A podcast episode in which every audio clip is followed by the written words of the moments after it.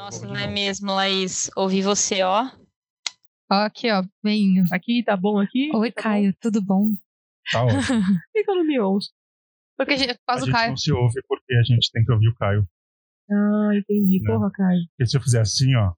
Se eu fizer assim, a gente se ouve. Mas o Caio Oi, tá lá. oi. Não, pior É. que nem assim. Pior que eu não tô me ouvindo. Não tá se ouvindo? Não, Não. agora sim. Não. Nada? Não, agora dá. Deixa eu ver. Ah, pouquinho. Nossa, minha voz é baixa mesmo. Misericórdia. Mônica, por favor, tira a batata da boca. Tira o quê? Ele mandou você tirar a, ba- A batata? batata da boca. Não, Eu nunca tirar- escutei esse termo. Não vou tirar a batata Eu não acredito que vocês nunca ouviram isso. Não, de Não, tirar a batata da boca. A tirar a batata da boca? Eu não, Já, eu não. ouvi. É que eu sou velho, né? Mas eu não tiro batata, não. Então vamos lá. Love is in the air. Everywhere I look around. Love is in the air. Every sight and every sound. And I don't know if I'm being fooled. Don't know if I'm being wise. But it's something that I must believe in. And it's there when I look in your eyes. Love is in the air. Então é isso, né, meus amores? Bora? Bora? Bora. Eu quero dizer que eu tenho o prazer de estar em minoria aqui. Mais uma vez. É sempre bom estar em Tem minoria. acontecido, né? Hã? Até que tem acontecido, né? Tem acontecido. Tem acontecido porque é bom. É bom ter, ter bastante vozes que não sejam só o Vitor falando de comunismo. Que Sim, vamos, né? Sair um pouco da, da caixinha, né? Eu queria ouvir o que é amor no conceito do Victor. Acho que seria engraçado. Ele ia falar que o amor é uma construção do materialista, capitalista, burguesa. Das classes sociais que você ama, tenho, cara. eu tenho uma amiga que ela. Uma amiga que ela é marxista, né? E o sobrinho dela tem 12 anos e o moleque já fala a quatro ventos, tipo, morte à burguesia, tá ligado? Discute com a professora. Enfim. Ela não tá, de certo modo, errada. Não, ela não tá errada, ela não tá errada, não. Mas eu acho que ela é um pouco. Só tem que ir com calma, né? Calma, né? Ah, eu já queria acabar com o capitalismo com 12 anos. Só que eu não sabia direito o que era o capitalismo, e todo esse estudo, mas eu já queria, já, É, já fazia uma noção tem, já. Ele tem a visão, né? Nesse podcast a gente vai falar sobre o quê? Sobre. O amor? É sobre o amor?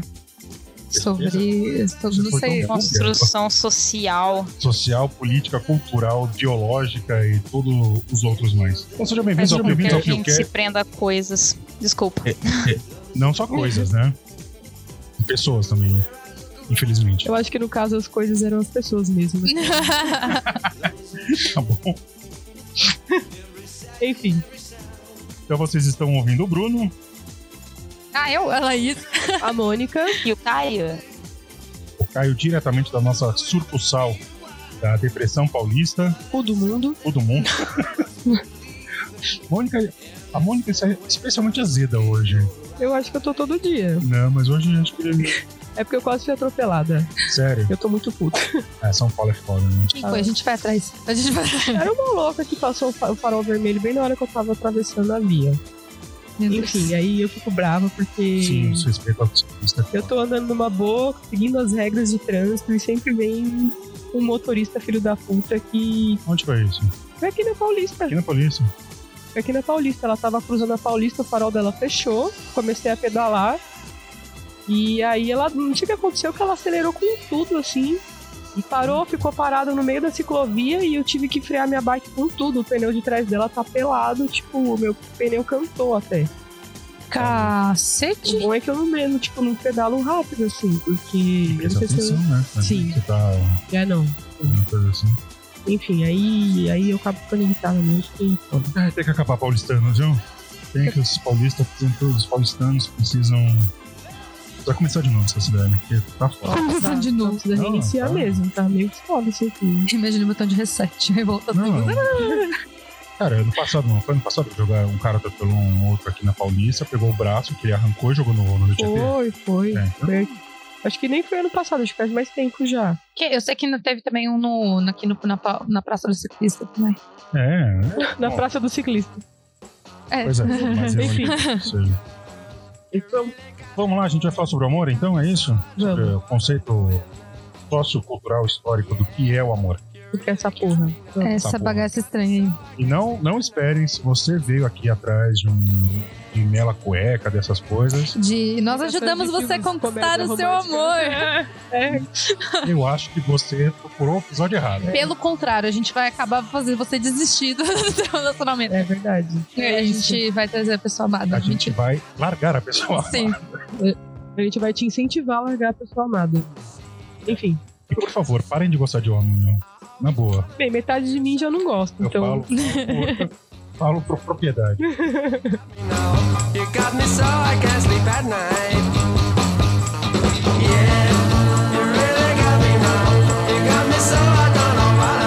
Então, pra abrir o tema, eu queria, antes da gente, cada um de nós, apresentar o que que é o amor pra gente, eu queria citar, por incrível que pareça, a primeira carta aos Coríntios. Jesus. Je- Jesus Christ! Coloque um copo com água em cima do, do seu computador. Do celular, que é como abençoar. Queria ler a primeira carta aos Coríntios, capítulo 13, do versículo 4 ao versículo 8. Que é a definição para São Paulo do que é o. do que é o. A- Amor. do que é o amor para o cristianismo de forma geral. Né? Então, São Paulo diz: amor é paciente, amor é benfazejo, não é invejoso, não é presunçoso, nem se incha de orgulho, não se faz de vergonhoso, não é interesseiro, não se encoleriza, não leva em conta o mal sofrido, não se alegra com a injustiça, mas fica alegre com a verdade. Ele desculpa tudo, crê tudo, exporta tudo, suporta tudo. Atenção para ele crê tudo, espera tudo e suporta tudo. É, isso é importante. Essencial. O amor jamais acabará.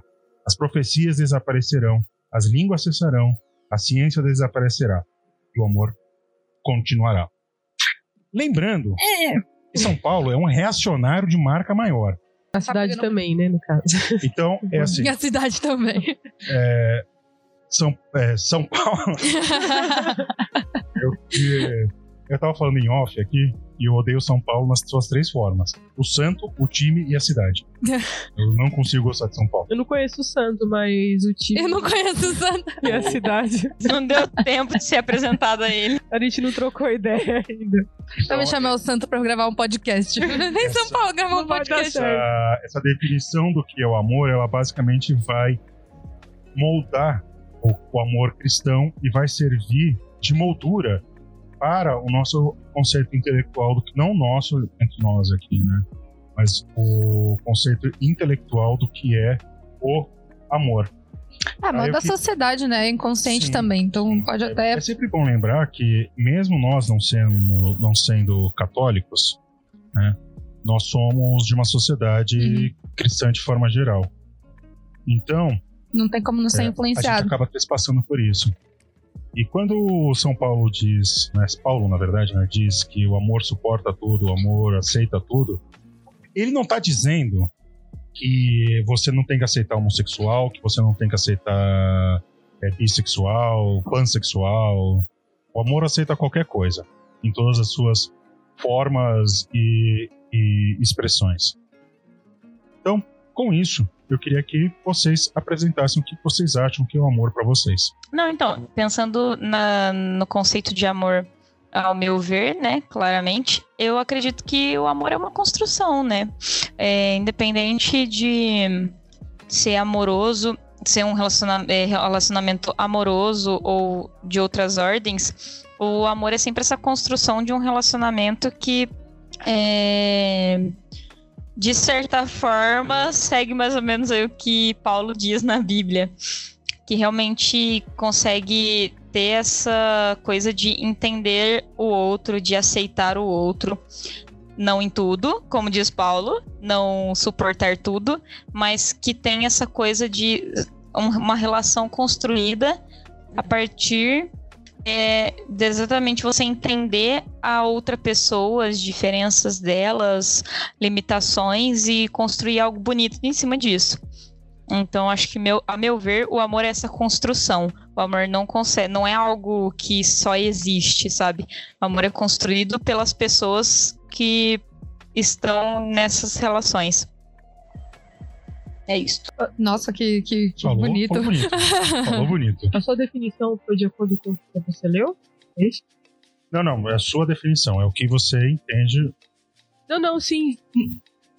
Não, no caso do Bruno, tipo, o que você falou. Não, eu, eu posso falar o que eu acho. Ah, tá, não tem, não tá atrelado não, com não, o que. não. Ah, Aquilo é tá. só pra apresentar o, o tema mesmo. Quer falar agora? Eu queria, assim, é, o amor pra mim, ele é uma ele é uma, uma construção assim como todos os nossos sentimentos, né? É, o medo é uma construção, o, a amizade é uma construção, é, o, o paladar é uma construção. A gente pega uma resposta é, neural, basicamente, e fala, ah, isso aqui que você está sentindo, que é um instinto que é basicamente, nossa, essa pessoa parece ter bons genes e transforma isso num sentimento maior. Né? Transforma isso numa forma da gente é, querer estar próximo disso. É, O amor é bem complicado da gente definir o que, que é, porque se a gente for extremamente materialista, eu acho que ele perde um pouco do seu sabor, né? Da sua, da sua, da sua entre aspas, poesia. É na verdade, ele tá bem mais subjetivo, assim, Né. né? E se a gente for muito poético, a gente perde a sua materialidade, né? A gente fica acabando numa coisa muito idealista, assim, que o amor é lindo, é, as pessoas são lindas, você vai encontrar alguém maravilhoso e você vai ser feliz para o resto da vida. E não é nada disso. né? E lembrando que o nosso, o nosso recorte aqui de amor, ele também está baseado muito no amor é, carnal e o amor sexual, né? O amor também não se restringe a só isso. Você sente amor por, pelo seu pai, pela sua mãe, pelos seus irmãos, pelo seu cachorro, seu gato, Seus amigos. seus amigos, é, pelos seus livros, seus discos. É, isso, Nos até, seus discos. e até onde eu saiba, você não quer fazer sexo com seus cachorros, né? Espero. Esperamos que não. Esperamos que não. Né? Nem com o pai e com a mãe também, né? Eu. Não, não, não. Espero que não. Freud, corre aqui. Deus Então, me livre. é, eu acho que definir o que é o amor nesse sentido é muito complicado, porque é, é, é difícil lidar com sentimentos de forma geral, né? Se, se fosse fácil, é, a gente não viveria uma epidemia de, de depressão e ansiedade que a gente vive por aí, né? É, eu tô pensando, porque assim, nunca me perguntaram questão de amor em uma questão, assim, eu falar uma coisa meio técnica. Não que é pra falar isso, mas eu acabo pensando de falar de uma forma meio técnica. É, Pessoalmente, eu sou muito extrema e eu sou muito, tipo, do sentimento, assim. Então, ao mesmo tempo, eu acho que o amor é o sentimento, algo que não dá pra explicar. Mas isso também, parando pra analisar, é meio católico, de certa forma. É, então, eu divido, assim, o amor, o sentimento em si e o amor construção. Que, e vários amores diferentes. Por isso que, por exemplo, eu, eu até falo que, dividindo essa questão, o amor que você sente por uma pessoa carnal é totalmente diferente da construção que você tem pelo amor com, com, com a sua família, pelo amor a alguma coisa que você gosta, enfim. E eu acho que isso é um pouco da construção também. E dentro disso tem outras construções do, amor, né? Tipo, construções que cabe pensar se é realmente amor ou não. E sim, ou que dizem que é, entendeu? Mas é. É estranho, porque o sentimento em si, ele foi, como você falou, é uma construção, eu até concordo com isso, mas ao mesmo tempo não. Eu sempre sou. Eu até tipo, tive uma conversa hoje com o Bruno, eu sou muito da incógnita, assim. Eu, eu gosto de uma certa forma dizer o que os sentimentos trazem, assim, essa construção, e ao mesmo tempo não conseguir definir o que as coisas são. Então eu sempre fico dos dois lados, assim. É, definir que é uma construção até um certo ponto. É, Libras. Pessoas librianos são foda. Eu sou desconfiana. Ah, seria 28 de outubro, né? É. É, Isso que eu manjo bastante de, de astrologia. Né? É, e também acho que é interessante a gente pensar que, além dessa construção social, a- o amor também é uma construção de linguagem, né? Gatos miam, viu, gente? Né, A paranga concorda. Porque, por exemplo, na, em grego existem três palavras para amor. E em português só tem uma. Né? Ou seja, você está definindo uma coisa que é um leque, um, como você disse, um leque bem amplo de significado com uma palavra só. É, mostrar quão isso é confuso, né? Tipo, o quão não conseguem designar ao ponto de querer juntar tudo, assim, não é exatamente assim. Agora é sua vez, Mônica. Eu acho que eu concordo muito com a Laís, assim, eu, eu acho que tem toda uma questão que a gente chama de amor algo que a gente tá definindo o que a gente sente, assim. né? Então, eu chamo ele de subjetivo nesse sentido, porque ele é natural, a gente só sente. A gente aprende a sentir isso desde criança, não, sabe, não entendendo o que, que é, mas está acontecendo. E não só no sentido carnal, digo Uhum. do afeto mesmo e tal. E eu acho que o amor, ele sinceramente, eu não acho que ele esteja sozinho. Eu acho que ele dialoga com, com outros sentimentos, Uhum. sabe? Tanto sentimentos positivos quanto negativos, né? E eu acho que é, é isso que complica, né? Porque quando você ama, você sente com mais força, tanto a felicidade como a tristeza, como a raiva, a alegria, a empolgação. Vem tudo com mais força do que quando você tá um pouco mais neutro sobre alguma pessoa ou até situação. Porque você ama fazeres também, né? Você ama Uhum. fazer certas coisas. Então, eu não tenho uma definição propriamente dita, mas eu acredito muito também que ele seja uma construção, sim. Até porque tem muito com o que o Bruno falou sobre a questão da linguagem, então, né, tem, tem, tem lugares que você vai definir de mais de uma maneira, usar a palavra, tipo, mais de uma palavra para designar, mas. E aí tem essa questão, né? Vem da construção por causa disso, né? Tanto que a gente ia falar se ele é um conceito social, cultural ou bio- biológico, né? E eu já vou, já posso já. Pode, por favor. Eu deixa eu frase. O- um dos nossos professores falou, tipo, eu lembro disso até hoje. Eu, ele fala, é, o amor é uma construção histórica e social. Eu falei, é, é uma construção histórica, na verdade. Eu falei, então acho que é por isso que eu faço história, assim. Tipo, eu lembrei disso na hora. Ele falou que era uma construção histórica. É, e eu não sei, pra mim ele, ele é um conceito dos três, assim. Sim. Sinceramente, eu não consigo, tipo, separar ele entre ou social, ou cultural, ou biológico, sabe? Hum. Eu acho que depende muito de quem, da onde você tá aplicando, com quem você aplica, né? A forma. Afinal, você gosta de transar com quem você ama também, né? Então, é isso, a gente, isso a gente tem que também, em algum momento, a gente precisa tocar nisso. É, não, às vezes as pessoas também não transam com as pessoas que amam. sim, Sim. sim, mas eu tô falando aqui é, É, sim, você sim, gosta sim, de transar com quem você ama, Uhum. não só, obviamente. Desejo, desejo e amor, eles não são coisas excludentes, mas um não depende só Não, do não outro. são as mesmas coisas. Né. Definitivamente são coisas muito diferentes. Sim, sim, sim. Mas que o negócio pega mais quando você ama, com certeza É por pega. isso que eu falo, são coisas, é, exatamente, são coisas diferentes, assim, o jeito que você lidar com a pessoa, tipo, é totalmente diferente quando é uma questão carnal do que quando não é. Sabe quando que você falou dessa questão que o amor ele tem que lidar com outros sentimentos? Eu fiquei pensando assim na- nas histórias de amor que são contadas pra gente, né? Todas as histórias de amor são basicamente trágicas. As pessoas ou morrem, ou alguém morre, ou é, um amor inalcançável, ou é um amor impossível, ou é um amor muito idealizado.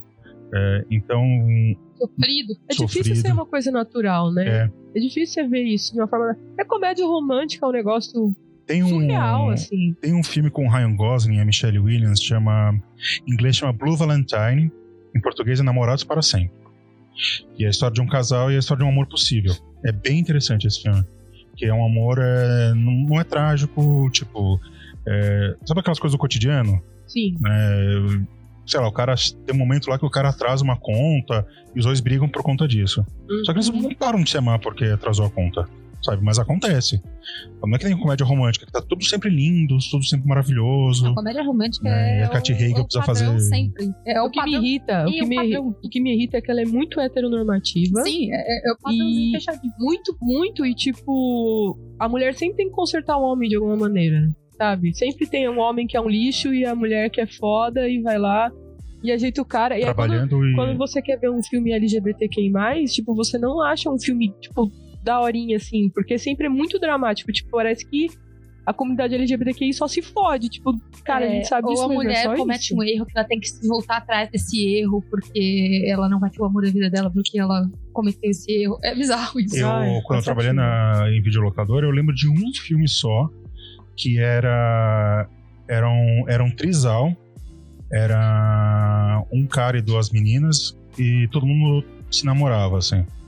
E era uma comédia romântica. Era o único que não era, assim, heteronormativo. Que era da hora. E era bom, né? E tem os filmes do.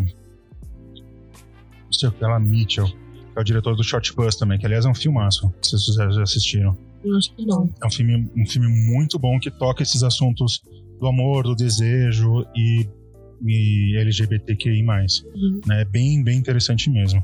Então, eu acho que assim, se- é, eu concordo plenamente contigo, Mônica. O, o amor realmente ele é um conceito sociocultural e biológico. Uhum. Aliás, como quase tudo no ser humano, né? A gente é, nós somos frutos da nossa biologia, nós somos frutos da nossa cultura, nós somos frutos do meio social que a gente vive, nós somos frutos também da nossa psique, né? A gente não pode também esquecer disso, Não pode excluir, né? né? Acho que Nossos neurônios soltam Sim, sensações quando a né? gente sente. tá aí a- os neurotransmissores, né? Neuroreceptores. biológico tá ligado a isso também. Sim. Acho que os três são conectados. Não precisa separar, gente. É. Precisa. Pro seu corpo, serotonina é só um neurotransmissor que ela de- de- dispara no seu cérebro.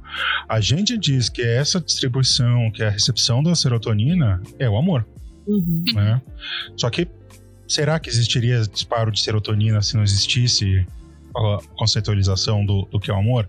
Não sei. Mas será que é só a serotonina? Não sei. Ela- Olha, Será que a- ao meu ver, existiria, mas talvez a gente não entendesse isso como a gente entende a ideia de amor. A gente só entender, eh, talvez, se não existisse ideia de amor, esse disparo de serotonina, que é biológico, que inevitavelmente ocorreria, provavelmente a gente iria entender como outra coisa, como só um estímulo do nosso corpo pra, sei lá, nos trazer felicidade ou qualquer coisa do tipo. Então, eu acredito. Eu acho, eu acho interessante que quando a gente dá uma olhada Por mais... isso também que o conceito Desculpa, O conceito de amor é tão social. Oi? é Não, por isso que desculpa, eu acho que o. é por isso que eu acho que o conceito é tão social, cultural e bio... é tanto social, cultural como biológico. Porque exatamente, a gente faz essa ligação de que o biológico é uma resposta social e cultural de certa forma. Então, a partir do momento que a gente não entendesse o amor como um conceito social ou cultural, talvez a gente também não entendesse, sei lá, esse exemplo desse disparo de serotonina como amor também, sabe? Então a gente talvez entendesse isso como outra coisa. E eu acho que é quando a gente lança esse olhar mais antropológico, né, sobre eh, o amor como uma, antropo- uma antropologia do amor, assim, é interessante notar que em diversas culturas o amor também está relacionado com a fertilidade e não necessariamente com o com a questão se- sexual simplesmente da da economia dos prazeres, como é um texto que eu li esses dias. É, né? A gente tá falando de amor do latim, né? Que o am é ligado à mãe. É ligado à mãe, é numa língua indo-europeia ligado à mãe. Coitada da mãe, né, gente? Tem que carregar tudo, você é louco. Tudo, tudo. E aliás, até a palavra amor em latim diz que ela é um anagrama para Roma, né? Ah. E a mãe, a mãe de Roma seria a loba. E é uma palavra que eu falei muito hoje, simbólico e imageticamente falando, o que é a loba, né? Pro ocidente é a astúcia, é a é o, é o perigo, é o é, é o indeciso. Quando a gente coloca essas duas coisas em, em perspectiva, a gente percebe quanto nós entendemos como que a nossa sociedade enxerga o amor de certa forma.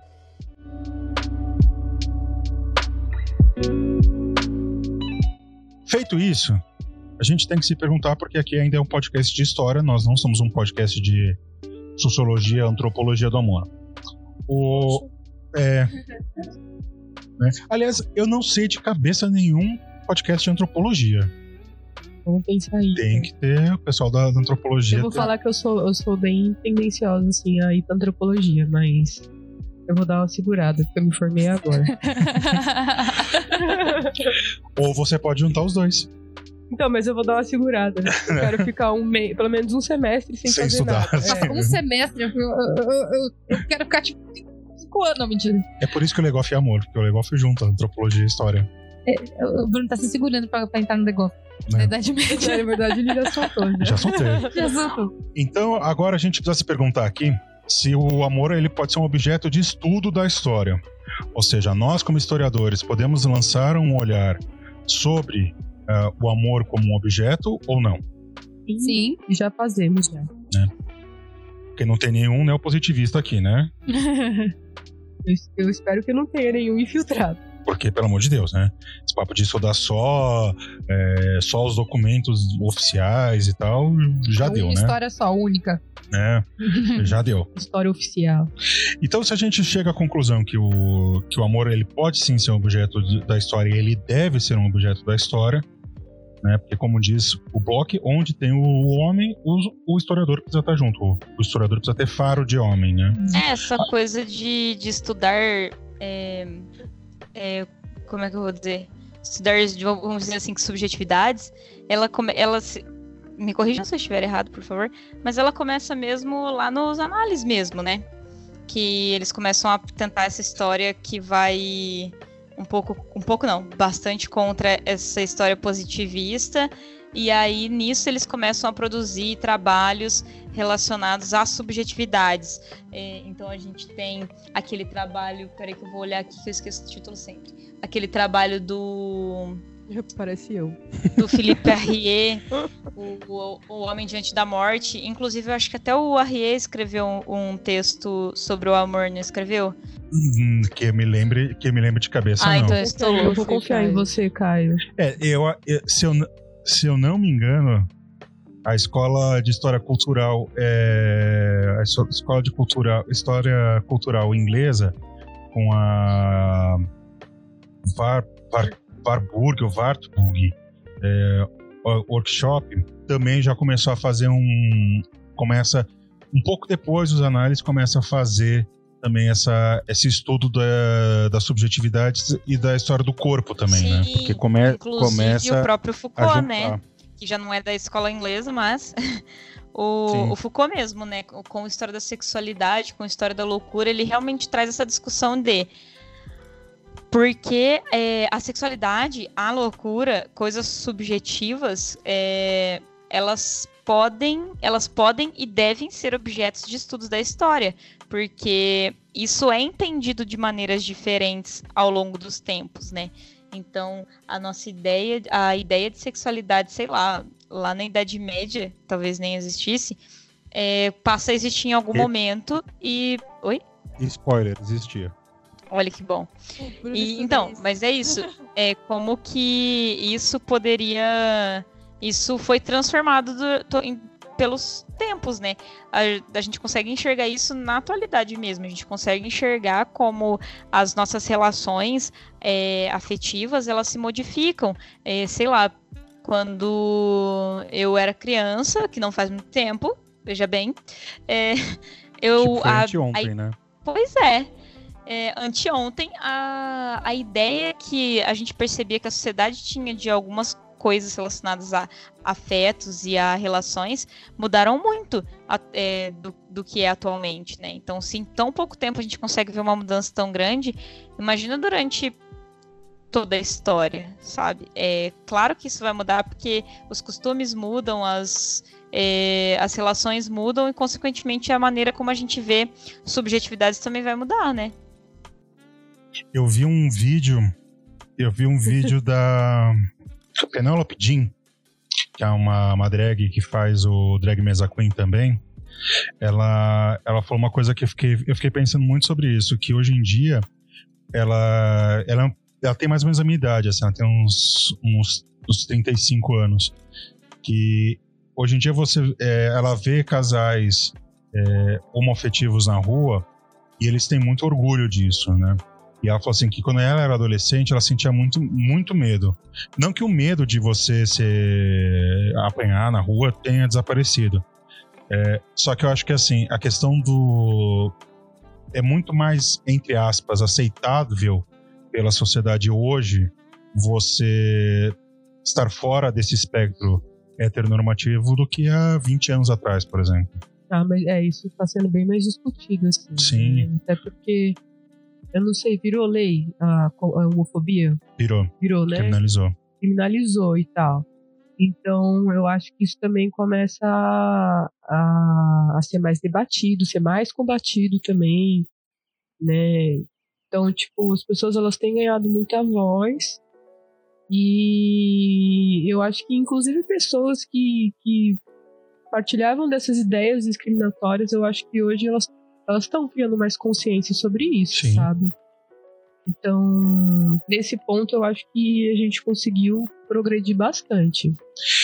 É, eu falo, talvez com, entre aspas, experiência, porque quando eu tava na escola, há 20 anos atrás, quando se falava de, de sexo na escola, nunca se tocava em homossexualidade. Nunca.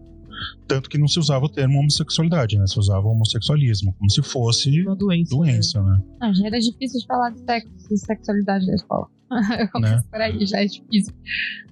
Mas pra E hoje é, é, é normal, não é aceito, mas é normal, digamos assim. Você dentro do, do ambiente escolar, você falar sobre isso. Já tem casal já dentro da escola, né? sim. Na minha época também não tinha. assim. né? Então é, eu acho que isso mostra que as como- coisas eram mais escondidas, assim, por medo mesmo. Era mais É. escondido, total. é, é que nem hebraico. Na, na língua hebraica não existe palavra para homossexual. Quer dizer que nos povos, na idade do bronze, lá no, no antigo, na Palestina antiga, não existia, não existia gay. Duvido que não, Não é lógico. né? É é. uma loucura, né? O cara não quer só deixar escrito Sim. lá, né? Em Roma, por exemplo, você frente. tem é, afrescos de homem transando com homem e ok, ninguém Sim, falava nada. sim. Então acho que a- a- levando a pauta um pouco mais pra frente, aproveitando o que o Caio falou, a gente também precisa lembrar de uma coisa, né? Que é, a liberação, as nossas reações biológicas, elas não mudaram ao longo da história. né? Eu não sou biólogo, né? Não, não tenho, não tenho, não tenho esse, esse, essa chancela. Mas a evolução também não funciona assim, né? Em dois mil anos muda tudo. Então, se as nossas funções biológicas mudaram, por que que o conceito de amor mudou ao longo do tempo? E como a gente vai ver, o conceito, o conceito, de, o conceito de amor, ele é muito diferente é, ao longo da, da história. É, vamos trabalhando isso então, Né? que a gente vai que a gente vai ver aqui. Porque se a gente definiu que é, o amor é um conceito biológico, cultural e social, Hum. e o biológico não muda, mas a gente entende que o cultural e o social muda o tempo todo. o tempo todo, o tempo é muito fluido, a gente vai entender um pouco agora por que e como que o amor é ao longo do tempo. Certo? Certo. Então vamos lá.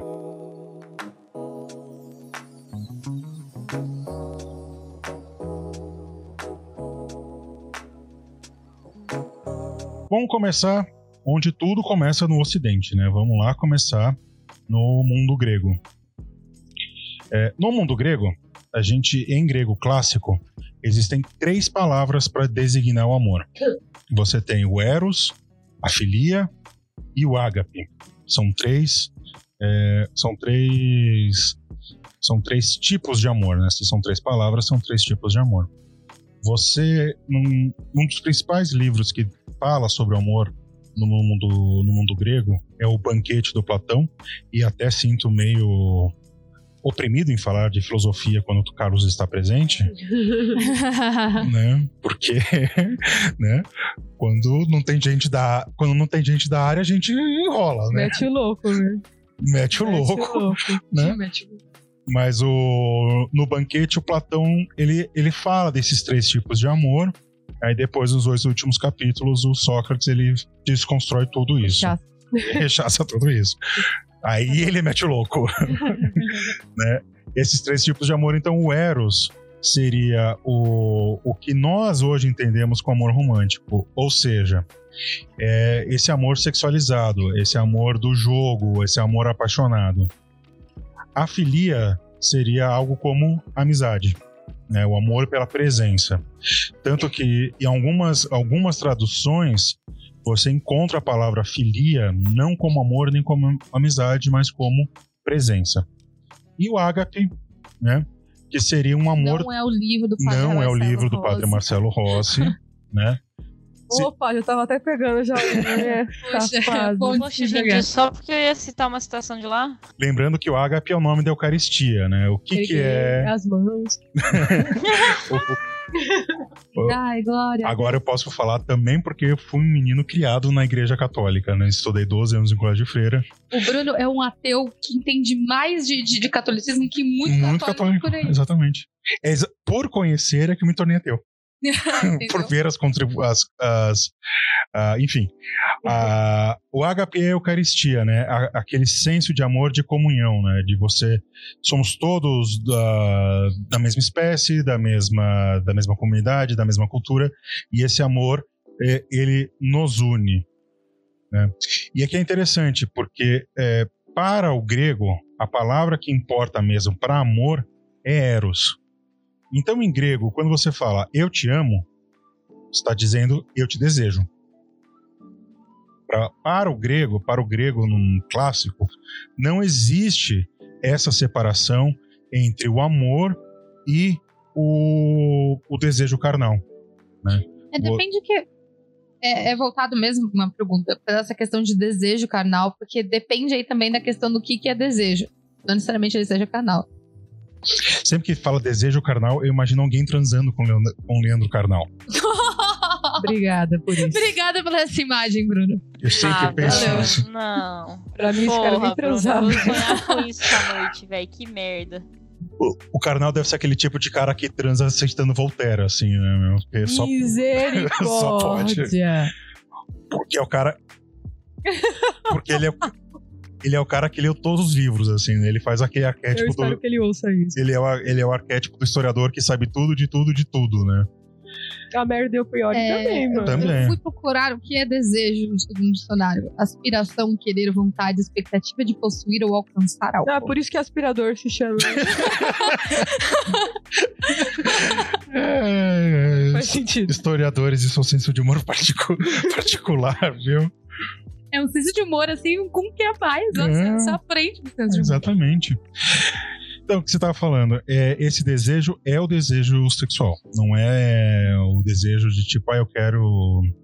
A, a, a fome, por exemplo, a sociedade da fome, não era vista como esse tipo de desejo.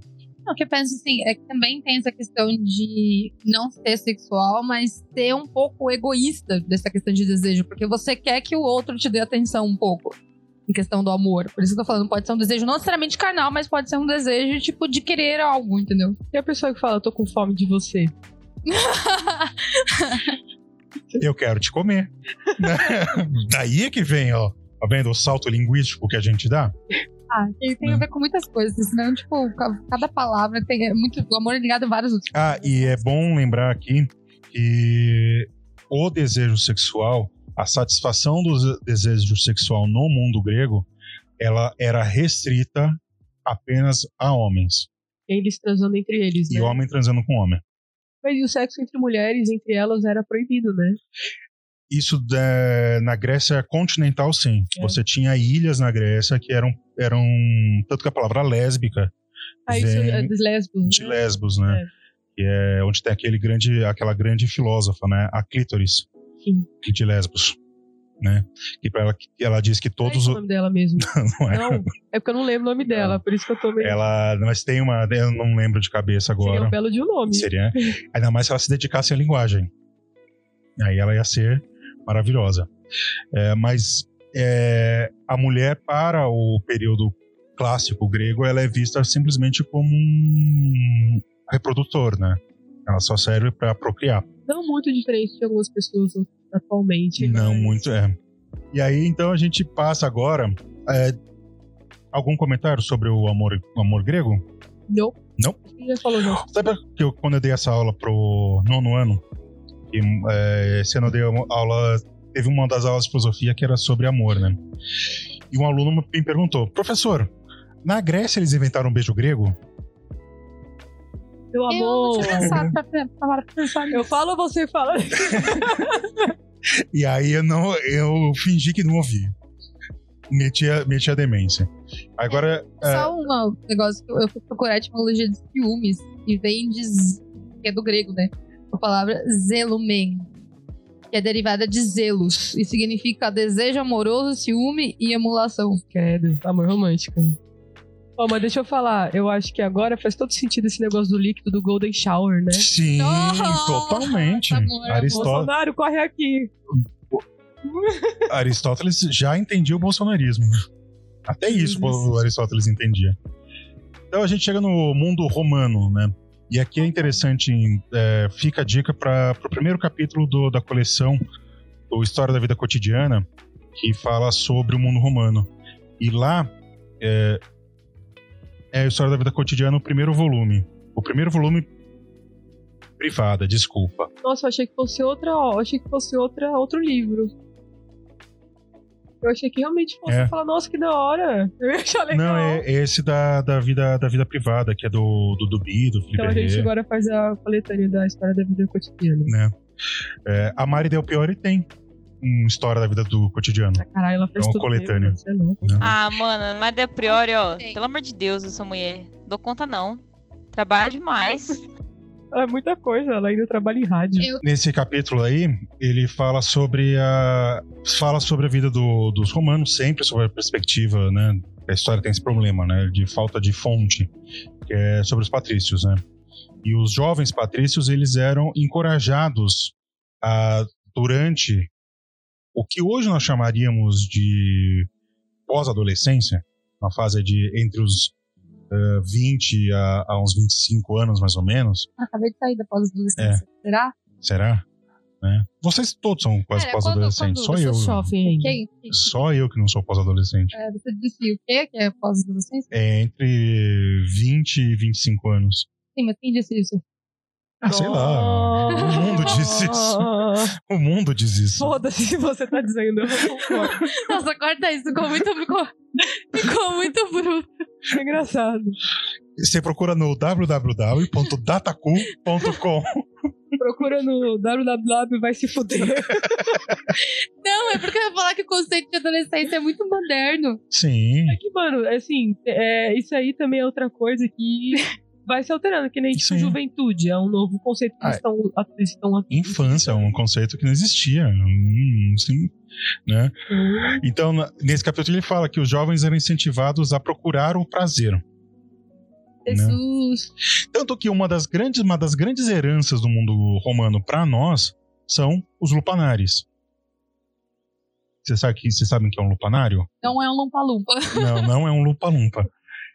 São os prostíbulos. Poxa, ah, Ah, E os prostíbulos, eles eram muito, pra usar um termo atual, casos de amor. eles eram muito diversos.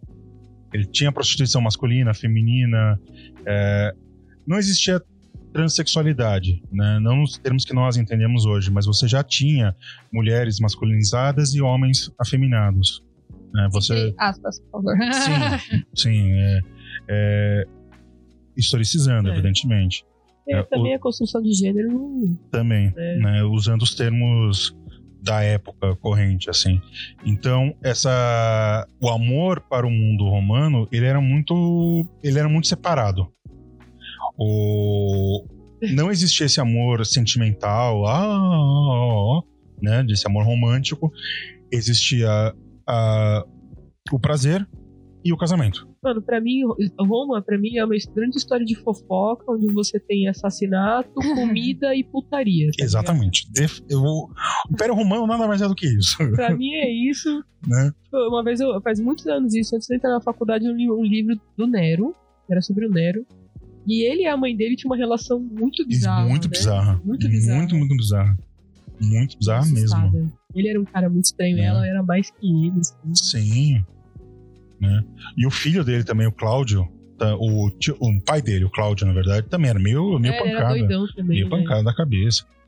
E a mãe matou o pai, né? O, o- É, a- ela, ela era, ela era dessas aí que Sim, metia a faca em todo Cortava o mundo. pau mesmo.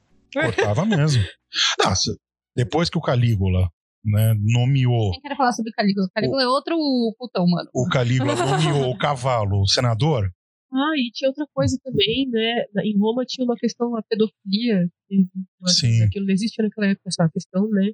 Mas eles praticavam muito sexo com criança. né? muito, muito. Porque a ideia de. a noção de criança, ela surge só no século XIX, né? No finalzinho do século XIX. Então é, é muito louco, porque, tipo, nessa época realmente é, eles não Era tinham como ver isso como um problema, né?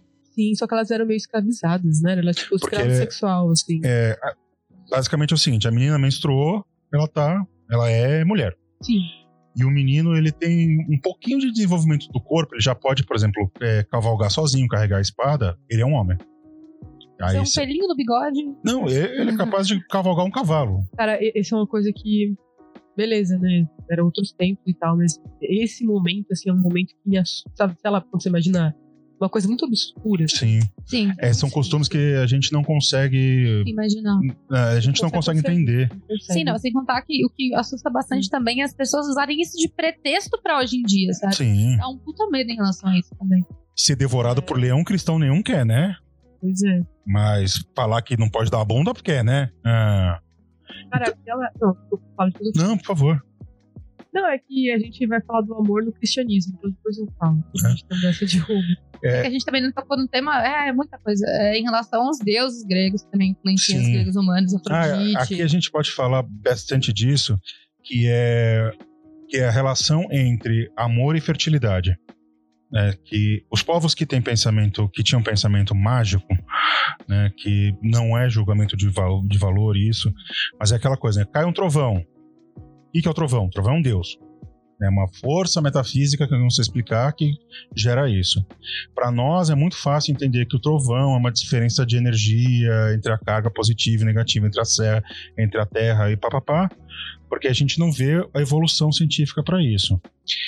Para os povos de pensamento mágico, e isso entre os gregos e os romanos, é, a sexualidade estava muito li- ligado com a fertilidade. Sim. né? Tanto que todo, todos os deuses de fertilidade são deusas. Né? E você pega Vênus, por exemplo. Né? Menos Eros, né? Se bem que Eros não era Eros é o deus do amor. É né? Eros é filho de Afrodite, não é? Eros, Afrodite. filho de Afrodite, né? E o Eros vai ser o Cupido, né? É. E depois ele vai virar uma criança. É muito interessante a gente pensar que o desejo sexual é uma criança com uma arco e flecha. É sinistro pra É caralho. sinistro pra caralho. Então, se a gente parar pra pensar é, Afrodite ou Vênus, ela é ao mesmo tempo esse amor, ele é a deusa do amor e a deusa da fertilidade. É a deusa da beleza e a deusa da fertilidade. Quer dizer, ela é ela é esse símbolo que a gente no ocidente carrega também até os nossos dias da maternidade ser uma coisa boa e benevolente né? Você não vê, por exemplo, tem raríssimas mães que, que expõem esse lado ruim da maternidade, né? Que se estar grávida você vai sentir muita dor, que você vai sentir muito As desconforto. mulheres estão começando a fazer isso agora, né? Sim, Isso tá começando a crescer agora, assim, mas eu acho muito recente. sim. Tem um. Matar o a misticismo de coisa maravilhosa, bonita que é. Sim. É, é que nem esses ensaios fotográficos de bebê recém-nascido, que eu acho horroroso, esses new, new porn. Né? Que eu acho, de verdade, eu acho de um mau gosto incrível, assim. Porque tadinho da criança. Depende. Eu Né? também tenho dó. né? Mas eu, eu, eu não sou Não, não, depende de como porque- você vai tirar a foto aí Hum. não tem muito problema. Porque é muito artificial, sabe? Coloca a Não, mão sim, da sim, criança. sim. Não, tem, tem uma questão que exagera muito também. Mas. Se você tirar a foto da criança do jeito que ela tiver, maravilha, né? Agora ficar fazendo pose de anjinho, ah. Puta que pariu. E que nem grávida também. Grávida também, quando tira foto, fica aquela, fica aquela imagem da grávida. é meio sagrada, É. saia, é, vestido. total. Né? Aquela coisa, a barriga olhando pra barriga. Cara, eu acho lindo mulher grávida, mas, pô, não é. É um ser humano que tá ali, Eu sabe? queria falar um negócio, mas eu tô com medo Não, fala, mano. de você já terem feito O quê? ensaio de casal. Não, de nunca casal. fiz ensaio de Não. casal. Eu, eu acho que esse pra mim é o pior de tudo. É.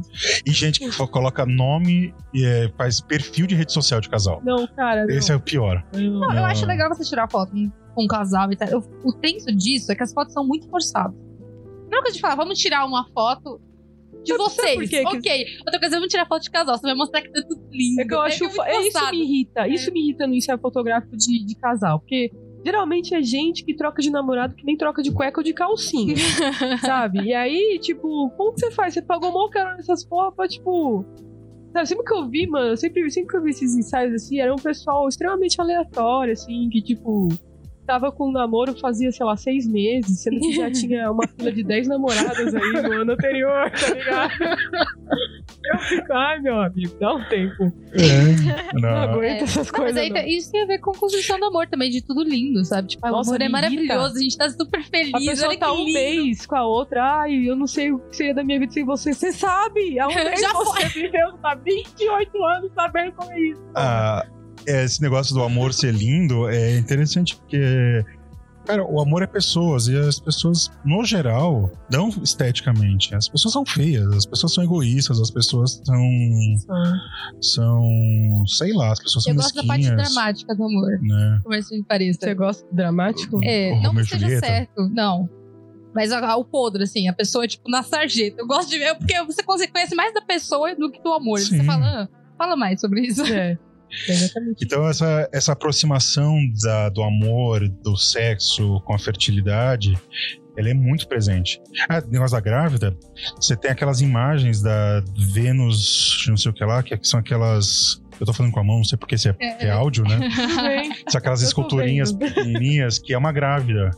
E é, é o símbolo da fertilidade bem antiga, É, não, assim. vale a pena falar sobre a questão de história da arte, que a maioria das esculturas e fotos ah, sempre tem o, o ventre avantajado, que é pra mostrar ferti- fertilidade. Se Vênus de Willendorf. Que é uma, uma escultura, ela é uma mulher grávida e com seios bem avantajados, assim. Uma das primeiras esculturas que, que acharam, você lembra? É, é acho que é, É. essa aí. Ela, exatamente, tem um quadril largo e, e os peitos avantajados, porque indicava fertilidade. Maioria Ela- das, das construções artísticas Ela tem eram entre assim. 28 e 25 mil anos. Imagina Cara, é. quanto que é, essa construção da, da mulher como fértil, da O fertilidade. ser humano, ele esquece que ele é um animal, né? O ser Sim. humano é animal. E ele tem também um fetiche de se reproduzir, que é uma coisa louca, assim. É Coelho. Não é, não é Coelho. fetiche, é instinto. Sim, não, eu um falo instinto, fetiche porque. né? É uma coisa- Eu tô, eu tô ironizando mesmo, Sim. porque. Tipo, você vê que isso, isso é bem instintivo mesmo. É, eu tô É. só brincando como, isso- como um fetiche, porque essa, essa, essa coisa não precisa, precisa ter filho, precisa engravidar. Uhum. E a mulher grávida é aquele, aquele símbolo maravilhoso. A pessoa. Meu Deus do céu, gente, como que você toca na barriga de uma mulher que você nunca viu na sua vida? Nossa, minha irmã Aqui no Brasil detestava que também, faziam isso com Brasil, ela. se toca Gente, eu tinha medo de engravidar por causa disso. De verdade. Eu falei, gente, eu não quero estranho tocando em mim. Eu não quero, eu não gosto que pessoas que eu conheço tocam em mim, eu vou querer que um estranho fique tocando na É, minha foda não barriga. avisar. Tipo, eu posso tocar na sua barriga, mas o problema é que muita gente vai falar, eu posso tocar na sua Cara, barriga. Eu já vi Posso gente... toquei na sua barriga? É que eu já vi relatos de gente no, no metrô com gente já tocando, assim, sem pedir. A minha irmã, minha irmã, ela passou por isso. Ai, Tá Eu lá. não, go- eu não gosto que ninguém me toque no metrô, fica bem claro. só se esbarra em mim, eu já olho. E até perdi o fio da meada aqui. Você falando do amor, romano, do amor romântico, do amor no mundo romano. Isso. E aí você tinha falado que, na verdade, o amor estava um pouco dissociado deles. assim. Sim, o, pra, a construção cultural romana em relação ao amor é muito diferente do que nós entendemos. Pelo que eu vi, era bem diferente até gre pros gregos. né? Sim. O- os gregos ainda tinham resquícios desse amor, eles entendiam amor e amizade como coisas parecidas. Para os romanos, não. Amor é simplesmente sexo. Sexo, sexo, sexo, Eu acho que isso é bem perceptível. né? É, bom, Eu tem um. Eles, são- é, eles deixam isso bem claro. tem em Pompeia, no museu, de- no museu do Vesúvio, tem um cara numa explosão que o Vesúvio teve. Ele vendo a lava chegar, ele sabe que ele vai morrer, o que, que ele faz? Abaixa as calças e toca uma. E ele foi eternizado, eternizado tocando uma. Eu imagino o cara assim falando, ah, explodiu essa porra, foda-se. Pelo menos eu vou gozar. Foda-se, literalmente. Foda-se, eu vou. Não, e Eu acho que daí que saiu o termo foda-se não em, em Roma você tem, tipo, afrescos, são, eram espécies de pichações extremamente pornográficas. Esses caras eram muito. Aí você olha, nossa, que coisa sublime, não, era tipo tablê, tipo tabela de preço do prostíbulo, assim, ó, se você quer tal mulher, vai custar tanto, tanto, tanto, né? E a gente chega agora no amor no cristianismo primitivo, né? Cristianismo before it's cool, né? Que é a época lá do, do, do Santo Agostinho, é, de você começa a ter uma... Você começa a ter uma sacralização do, do que é o amor, É o amor no coração, sem bile mais. sem bile mais, Sem putaria. sem putaria. Só pulsação. Na verdade, o que tem aqui é que assim, você pode ir pra putaria, desde que você case. Desde que você não, não anuncie isso também, né? Desde que você case e desde que você não tente é, barrar a natureza. Então, se é pra engravidar, engravida. Né? O cristianismo ele nunca fala que você não pode fazer sexo. Você não pode fazer sexo fora da reprodução. É, você tem que transar só pra se reproduzir, né? Aí é o conceito de sodomia. Sodomia é todo tipo de sexo que ele não é pra procriar. E, é- é- e as pessoas que praticavam sodomia. Não, praticavam não. Tipo, eles, eles condenavam homens que transavam com homens porque eles não reproduziam. Tá espalhando a semente sem, sem a semente. é a semente. E detalhe, esse conceito só esse conceito só valia para homens. Para a mulher, Sodomia? porque a mulher, para variar, e quer um depósito de semente. Ela Mas- só serve para procriar. E se praticasse, ele já sabia, eu não sei se você sabe disso, né? Não sei se dá pra saber. Se praticavam sexo anal com mulheres, eles sabiam que elas não iam se reproduzir pelo sexo anal, né? Eu acho que não, não, Não sei. sei se como, não tinha como Não saberem, eu acho, naquela Eu época. nunca sei. achei que eu ia jogar no Google. História do... Sexo anal na antiguidade. Imagina o que, que vem se você jogar isso no Google. Cara, você imagina Tira um print e manda pro, pro arroba, não, mentira. o cara, tipo, as pessoas que não sabiam disso e elas ficavam tentando ali e falavam, puta que pariu, por que, que Buraco errado, tente uma próxima. É mais pra baixo. Ah, é muito É, Pure frustrante, uma casa. Caralho. Mas você mano. sabe que eles achavam que a fertilidade, ela. O homem era sempre fértil. O homem ele não tinha nunca problema de, de, ser, é, Os de ser infértil. Se não deu certo é porque Deus não Olha lá, o cara acho que Não, achou. mas agora. é, o que tinha é que se você a mulher não conseguisse ter filho, era ela que não conseguia ter. Nunca era o homem. da mulher. Sempre culpa da mulher. Caio, manda aí, que agora eu fiquei com medo. O que você achou? Não, não, assim, só comentar. É, achei uns títulos, mas aparentemente ah, o que mais aparece é falando sobre sexo anal entre homens. Tipo, não fala sobre mulheres. Dificilmente. é, tipo, foi uma, uma pesquisa muito, muito, muito por cima. Mas aparentemente é mais sobre homens. É muito específico, né? E é um pro- problema de, de, de registro também, né? Cara, quem que registra? Quem que vai fazer? Nossa, eu, eu comi um cu e a mulher não engravidou. Sabe? Ai, cara. Sabe? Não, não- acho que ia ser meio difícil.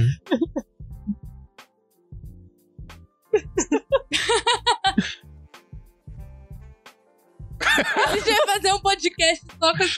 Não, podcast não, mas é pra fazer um vídeo. Vamos fazer um o história do sexo anal. Vamos historicizar o Oh. sexo anal. Né? Nossa, eu vou escrever Seria essa legal. agora. Né? E a gente tem que, se, o tem que Preciado tá citar- falando dessa altura, vocês não estão O entendendo Preciado vai curtir. tem que citar a Sandy falando que é possível ter prazer anal. É a maior frase da carreira da Ela Sandy. que ela gosta, né? Ela, ela falou na primeira pessoa, não falou? Então, é que é, foi manipulado isso. Ah, foi manipulado? porque no. Não, se, ela tivesse falado também, gente, eu ia achar ótimo. Não Porque o cara, o entrevistador pergunta pra ela se se acha que ela já tinha feito sexo anal e se ela tinha gostado. Ela falou que ela não tinha feito, mas é que era possível ter prazer anal. Ah, eu acho que então eu vi a manipulação. E aí- Aí pegaram a fase, é possível ter prazer anal, e jogaram na capa da revista. Sandy Ah, teve. eu esse Sandy prefiro, eu prefiro a, a história manipulada. É mais legal. Ah, Quando a verdade, quando a lenda se torna maior que a verdade, imprima-se a lenda. Porque, na verdade, nem parece que ela transa, né? É, imagina. Ela deve transar de, sei lá, de véu. Ela muito, não muito peida, né? sacralizada. Pra falar em questão de sacralização, né? Não tem tem 15 15 anos, nada. Ela é mãe de dois ou três já. Adotivo. né? Ela tem mais de um filho? Tem mais de um filho, eu acho. Caralho, mano. Então, por fora. é, Ai, sério, do- gente, as coisas que o Bruno sabe, eu não dou conta. Bruno- o Bruno tem umas informações. Tipo assim, ó, ao mesmo tempo que o Bruno tem umas informações muito fodas, você fala, tipo, nossa, cara, nunca pensei nisso, não É, sabia disso. isso aqui, é, Tem cada esse- coisa guardada nessa cachola. Esse meu outro lado é responsabilidade total da Rosa. A, a próxima pauta é a história da fofoca. Começa em Roma, certeza. Ah, com certeza. Hum, Não, é, começa antes, os mas, hebraicos já tinham fofoca, ó. mas a Roma vai ficar pelo menos. A Bíblia é uma grande fofoca, na Falam, verdade. né, que historiador é um grande fofoqueiro. Claro. né? Eu fui fazer história porque eu adoro fofoca. A gente Né? fofoqueiro mesmo. E outra coisa que é importante falar do amor no cristianismo primitivo é essa questão do amor desinteressado, né?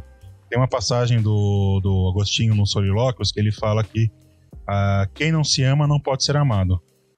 Ou seja, se dá o respeito, né? Se ame ame-se primeiro e você sabendo que o amor, você pode ser amado.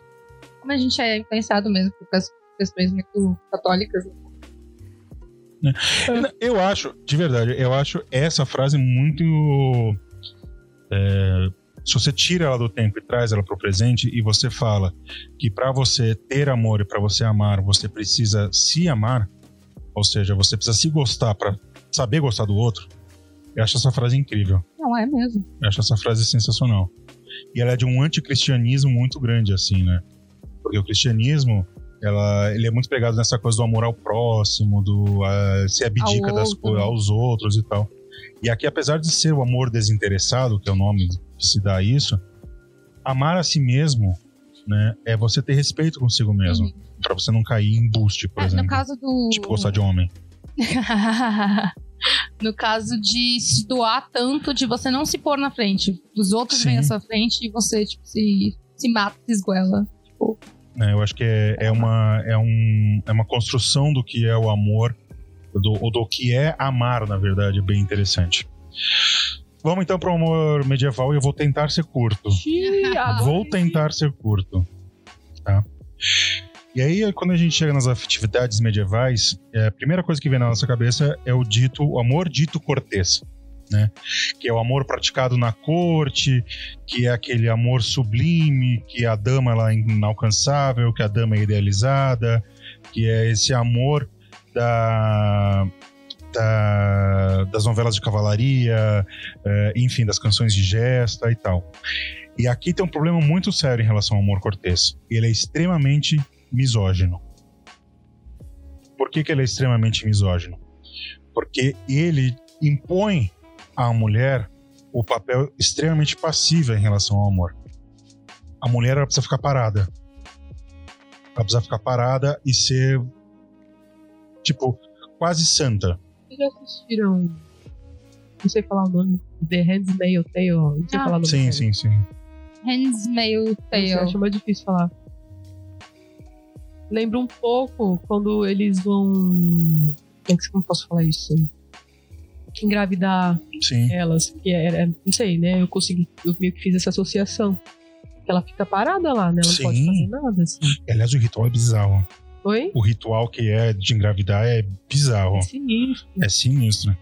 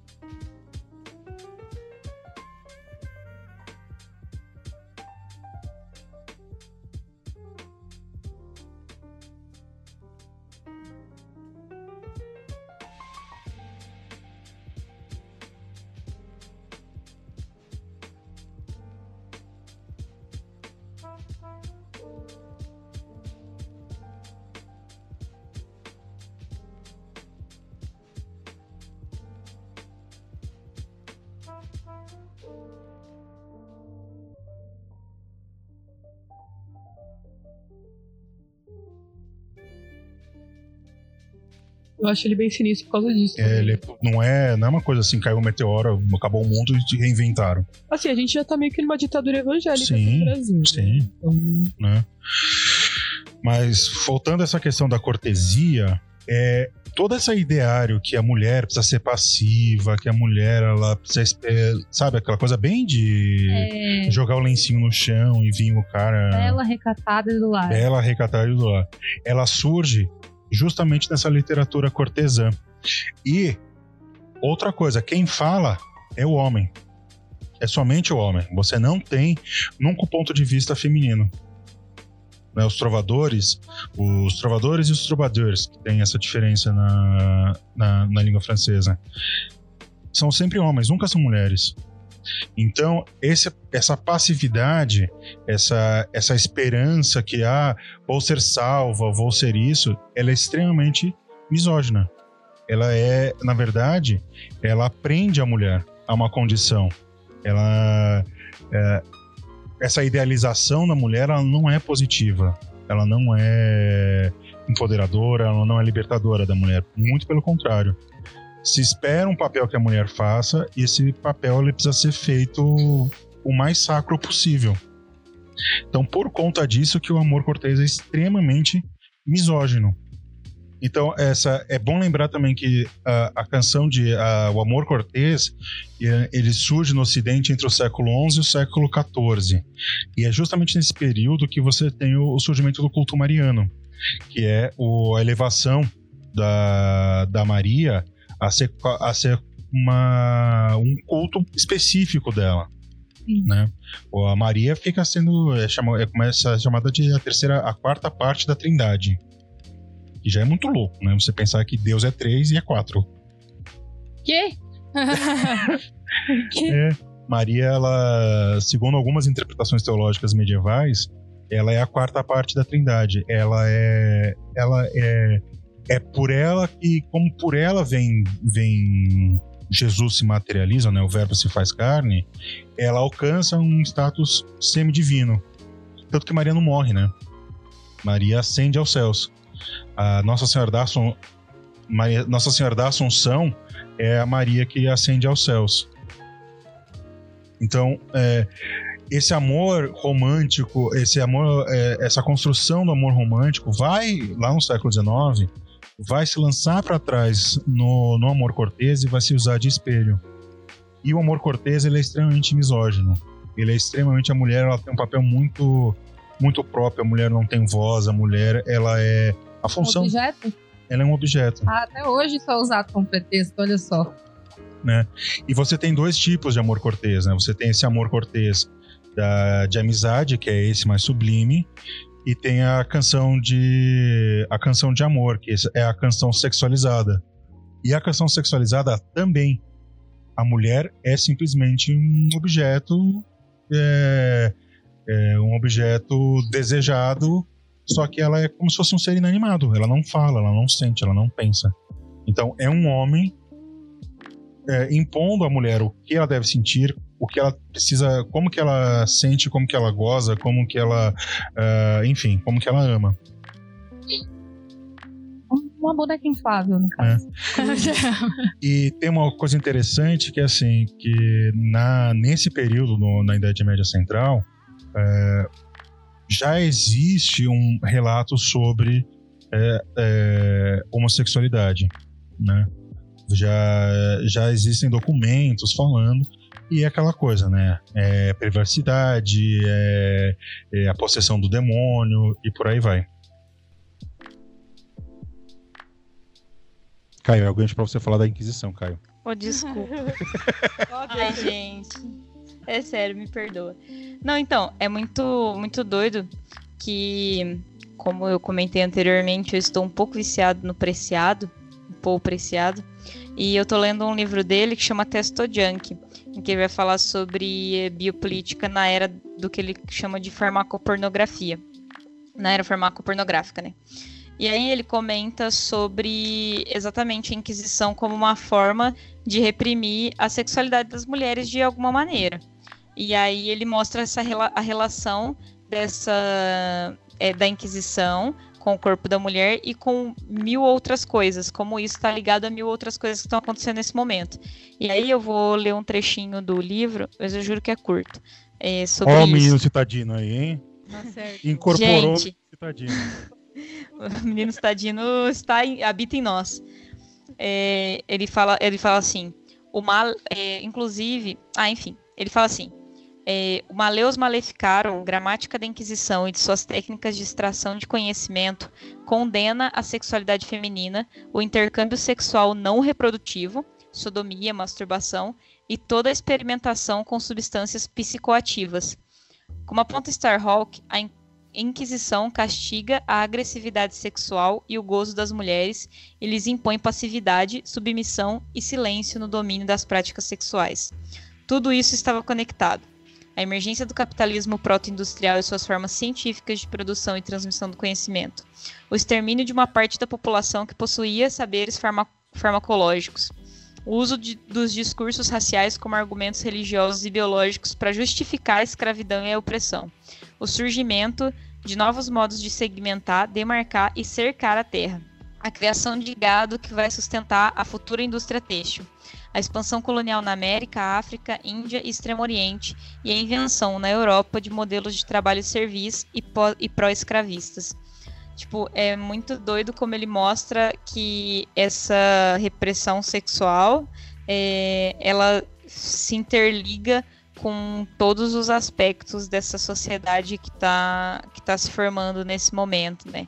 Então, eu acho que, seria, que é interessante trazer isso para esse episódio, para mostrar como, além de, no caso aqui, não o amor, mas a sexualidade, a ideia é, do sexo mudar a partir dos tempos, ele também está interligado com diversas outras coisas de matrizes econômicas, políticas, culturais e etc. O marxista que habita em mim, saúde o marxista que habita em você. A Silvia Federici fala disso Não também no, marxista. no Caliban e a Bruxa, não fala? Eu acho que ela né? Se eu não me engano, ela, ela, ela toca nesse, nesse aspecto que é da, da perseguição às mulheres em relação à sua própria sexualidade.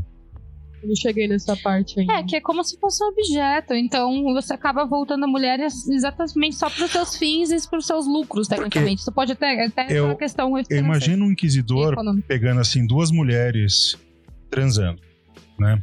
Para ele é é essa coisa. O que, que serve a mulher? A mulher serve para reproduzir e ao mesmo tempo essa sacralidade da, da gravidez. Então quando ela transa com uma outra mulher, ela tá pegando essa coisa divina e jogando no lixo. Mas eu acho que Né. isso era usado como fetiche, né? Você Sim. pode contratar duas prosti- prostitutas pra transarem entre elas pra, tipo, satisfazer o seu. Eu não sei se desejo. isso é uma é um é meio Eu acho que elas anacrônico. não tinham sacro, essa questão sacra. Eu acho que não- eu acho que isso pode, pode cair num anacronismo assim. Como? Eu, não- eu acho que essa fetichização do sexo homossexual feminino, do sexo lésbico, ele é muito presente, né? Ou, é, por exemplo, eu acho Porque que é em uma- Roma eu acho que já tinha essa questão Sim, de fetiche. Roma, Roma com, com certeza o sexo Mas eles entre mulheres. contratavam mais de uma prostituta pra transar. Mas eu tô- eh, nesse período agora da, da Inquisição, então eu acho que não, porque a, a questão cristã da mentalidade era muito forte. Eu não, realmente eu, não- eu não. Eu vou falar que eu duvido um pouco disso. Eu iria atrás disso pra, pra, pra, pra estudar. Seria um bom objeto de estudo.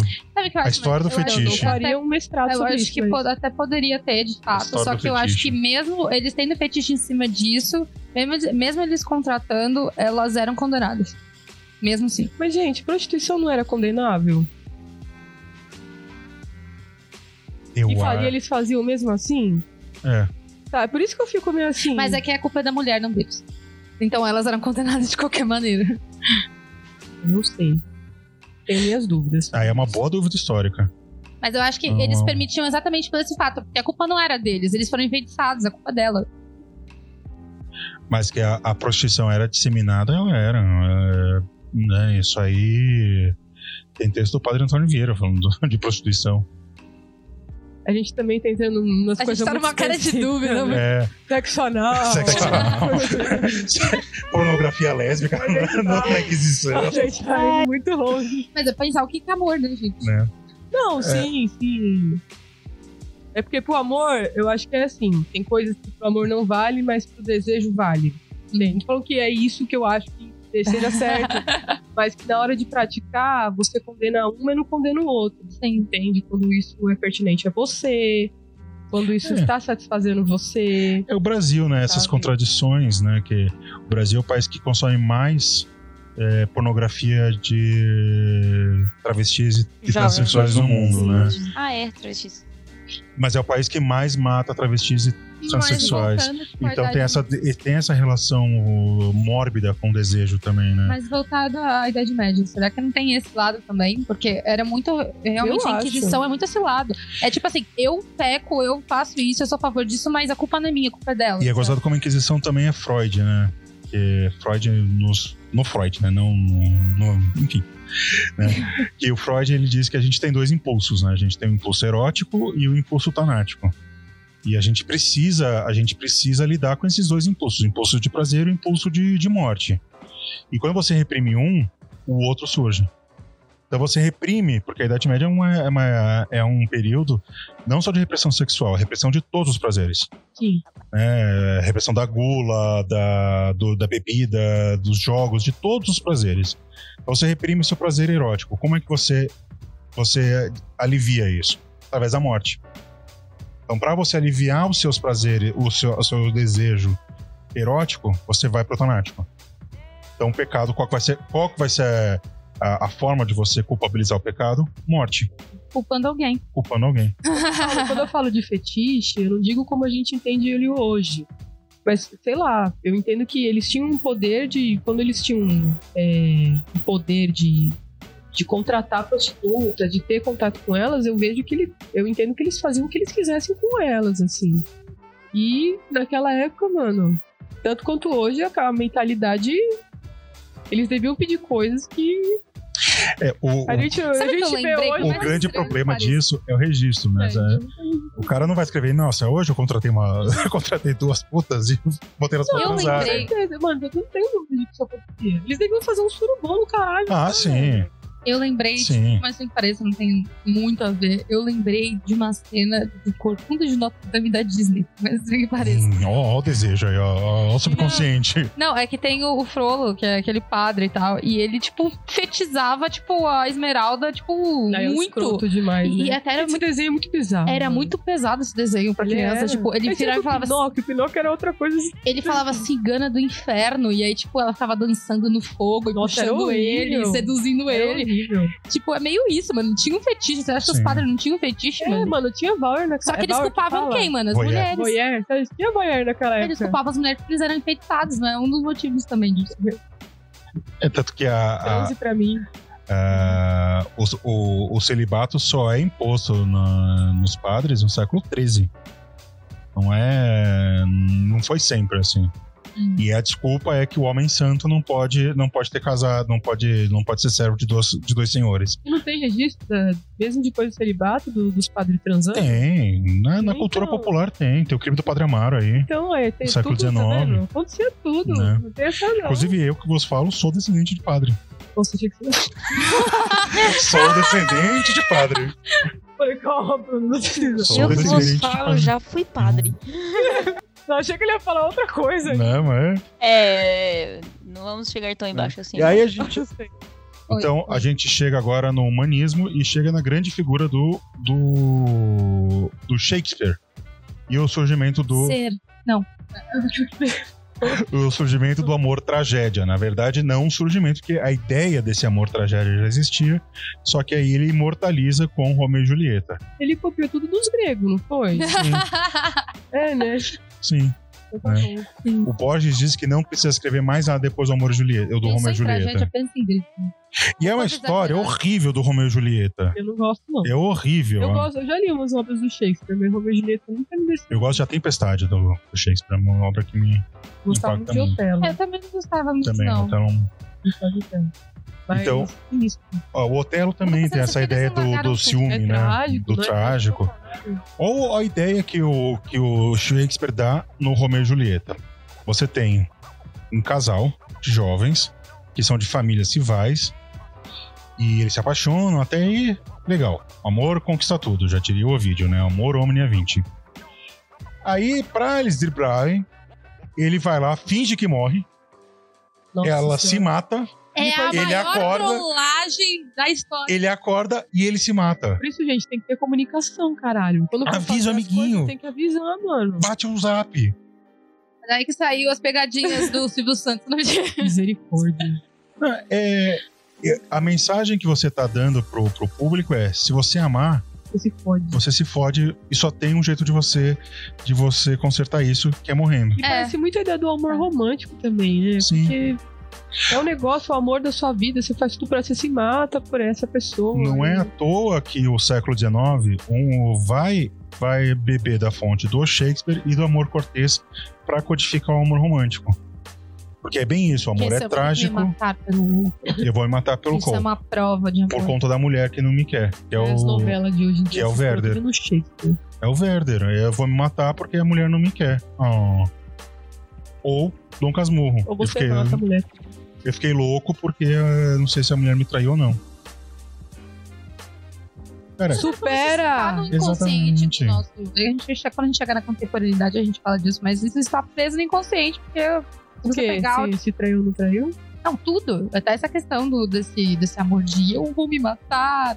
né? Na nossa sociedade. é- Então, é é. A mensagem do Shakespeare eu acho muito complicada desse negócio do amor-tragédia. Ah, eu acho bem. Eu acho bem pesado, problemático assim. Mesmo. Porque o amor ele deveria ser libertador, o amor ele deveria ser construtivo, o amor deveria ser gostoso. É sempre um amor impossível, Né? né? Tipo, Tanto amor quanto o sexo ele precisa ser o, o gostoso, sabe? Mas aí você fala, não, pera lá, não dá certo, então eu vou me matar.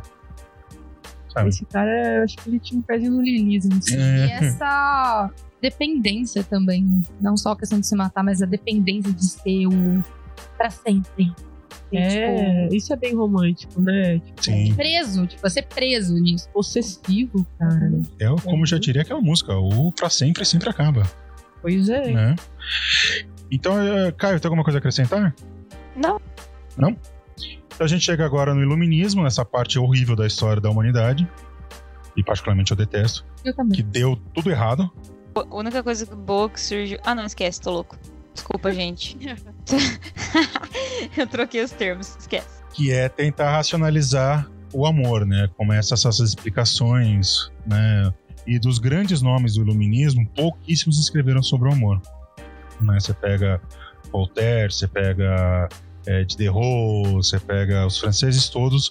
O único que eu sei que escreveu sobre o amor é o Rousseau, né? Que escreve o Júlia ou a Nova Heloísa, que é o primeiro best-seller da história, considerando. Legal. Que é uma história de amor, tá vendo como é foda, meu? A gente depende de- dessa coisa, culturalmente falando, Do que, cara? do amor. Nossa. Que o Júlia conta. ah, Sabe se é do Rousseau ou se é da história. e o. É, Não. então, fiquei assustado. E aí, no. No iluminismo, a principal ideia do amor é que o, o amor ele é ensinável. Ele é pedagógico. Você ensina as pessoas a amarem. Eu não, assim, de certa forma, não vou discordar. Tem algumas questões, tipo, heteronormativas, assim. Mas é só isso, eu queria pontuar isso mesmo. É, o Depende de como problema. você entrar na- naquela questão, tipo, ágape, respeito, eh, ensinar, a- mas mesmo assim, ensinar a ter respeito, sei lá. O problema do ser, pedag... ser ensinável é vai ensinar o quê? O que que é certo, né? Né? que é é errado. por isso que eu acho que, de certa forma, a gente tá onde a gente tá por causa disso. Né? Você aprende que você tem que amar certas pessoas, isso é fato. Certas pessoas, certos corpos e de uma certa forma. É, né? é fato, assim. É, o grande problema, aliás, de educação é isso, né? Que você vai educar o quê? né? Né? Você vai. Moldável Exatamente. isso. Então é. Aqui é um problema muito sério.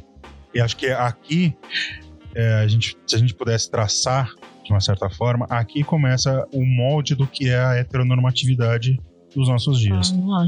Porque assim, a homossexualidade, ah, principalmente feminina, ela sempre foi condenável.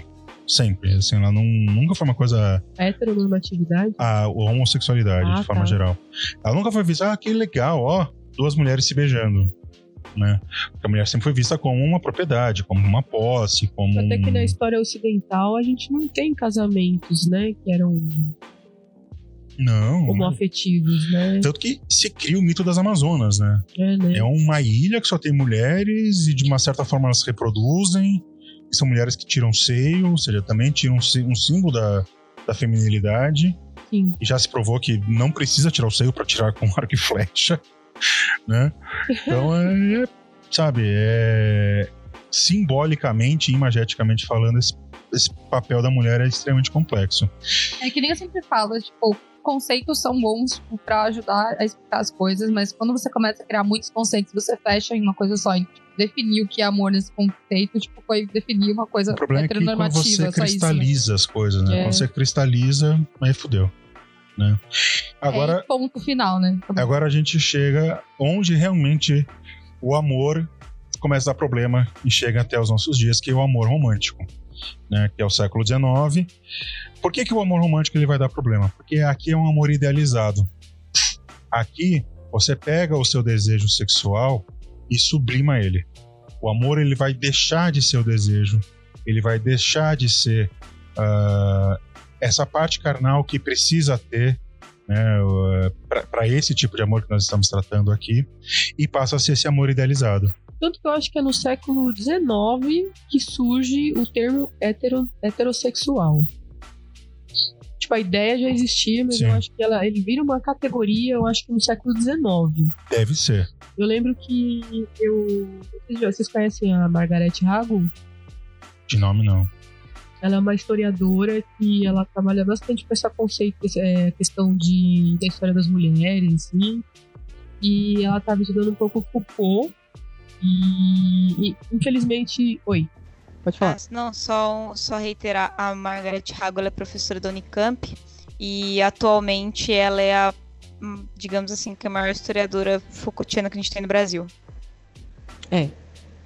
Bom, Só, bom só contextualizando. é o importante. É, porque eu queria, é porque eu queria que ela me orientasse no meu mestrado. Também queria, não vou mentir. Maravilhosa. E, e ela fez, infelizmente, tem um vídeo dela muito bom, que ela fala, ela fala bastante do Foucault, assim, dá uma bela esclarecida. Ela foi no Café Filosófico. E ela mencionou isso, só que foi uma, foi uma menção muito breve. Então, eu tentei me debruçar um pouco sobre isso pra ir atrás, só que eu não consegui encontrar, vou ter que Ô, ô, Mônica, fica a indicação pra você. Eu tenho esse livro em PDF, ainda não consegui ler ele, mas existe um livro que chama Invenção da Heterossexualidade, Nossa, do manda, Jonathan Ned. Katz. É, eu tenho ele em PDF, porque acho que esse é um desses livros que você não encontra mais tiragem, sabe?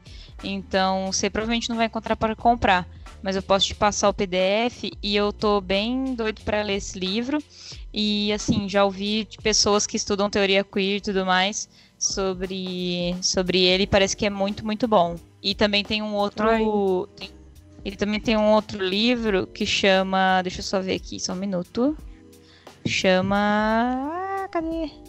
Chama Inventando Sexo. Que aí é como é, que o essa pessoa, o Thomas Laqueur, ele vai pensar o corpo e gênero desde, desde os gregos até Freud, né? Então até o século XX. Nossa, É, isso. Aí esse Inventando Sexo eu não consegui encontrar em PDF ainda. E ele também é desses livros que estão esgotadíssimos. Mas o Invenção da Heterossexualidade eu tenho, eu te passo depois. nossa, por favor, obrigada. Tá muito citadinho esse menino, hein? Nossa, Tá. cara. Não. Nossa, tá levando mano, o você projeto fala- a sério, mano. vocês não têm noção de como eu tô meio viciado nesse, nesses papos todos. Eu, tá, tá doido. Tá certíssimo. Tá certíssimo. E acho que o símbolo desse amor da, do, do- do- que pra mim ele simboliza o, o quanto o, o amor romântico ele é ele é pernicioso. Assim no vocabulário, hein? Com a cultura ocidental depois do século XIX é os sofrimentos do jovem Werder. E olha a mensagem ruim que esse, que esse livro dá. Eu me apaixono por alguém, esse alguém não me corresponde e a única saída que eu encontro é me dar um tiro na cabeça. Ah, foi bem shakespeariano, vai. Né? né? O problema, o problema do, do Werder é que ele é pós-imprensa, né? Então ele circulou muito. E depois do lançamento do Werder, você teve uma onda de suicídios enorme. Nossa, gente, isso é muito complicado. Levado por quê? Principal- principalmente por mulheres. Porque é, era um livro que ele era aquela coisa de mercado, né? Mercado Sim. editorial. Então vou vender para mulheres. As mulheres liam aquilo, achavam lindo porque é a história. É que nem quando é eu um homem, no caso, que se apaixona. É um homem que se apaixona, é o Werder. É que nem o 50 Tons de Cinza. Não tô querendo comparar Goethe com 50 Tons de Cinza. Não Nossa! tô fazendo isso. Não, mas faz sentido, faz sentido. Mas é essa idealização, que eu já vi mulher defendendo o cara dos 50 Tons de Cinza. Eu já vi mulher defendendo falar que aquilo é amor, que a mulher é a Anastasia lá, que é o nome da personagem. Eu Ela não sei muito da história, vou falar a verdade. É a história é o seguinte: é um cara que ele foi abusado quando era criança Ai, é, e ele aprende que amor é dor. Sexo é dor, na verdade. nossa, que problemático. Sexo, ele vira um masoquista, assim, ele só sente prazer se Esse filme é ele todo problemático. se, se bater em alguém ou. E é bater em alguém. Porque assim, associar sadomasoquismo e masoquismo Eu acho esse esse tipo filme muito coisa- importante exatamente pra mostrar o quão problemático é isso, porque existe isso. E aí ele contrata uma moça. é, essa moça chama Anastasia, não é à toa, porque é, é sem dor, né? Que em grego. Misericórdia. Que vem de Anastasia, que é Anastasia. Anastasia, né? Que aí vem de anestesia também. E aí ela começa a se apaixonar por ele e ele fala assim: Eu tenho gostos meio peculiares. A famigerada frase. que virou meme, né? E aí, Você assim, não entenderia. cada vez que ele eleva um pouco o sadomasoquismo, ele vai dando presentes pra ela. Então ele dá uma bolsa, dá um carro, dá um apartamento, dá uma viagem, dá uma joia. Ideia misericórdia. É um Sugar Daddy. Então ele basicamente tá falando assim: olha, tem um louco pervertido aí, né?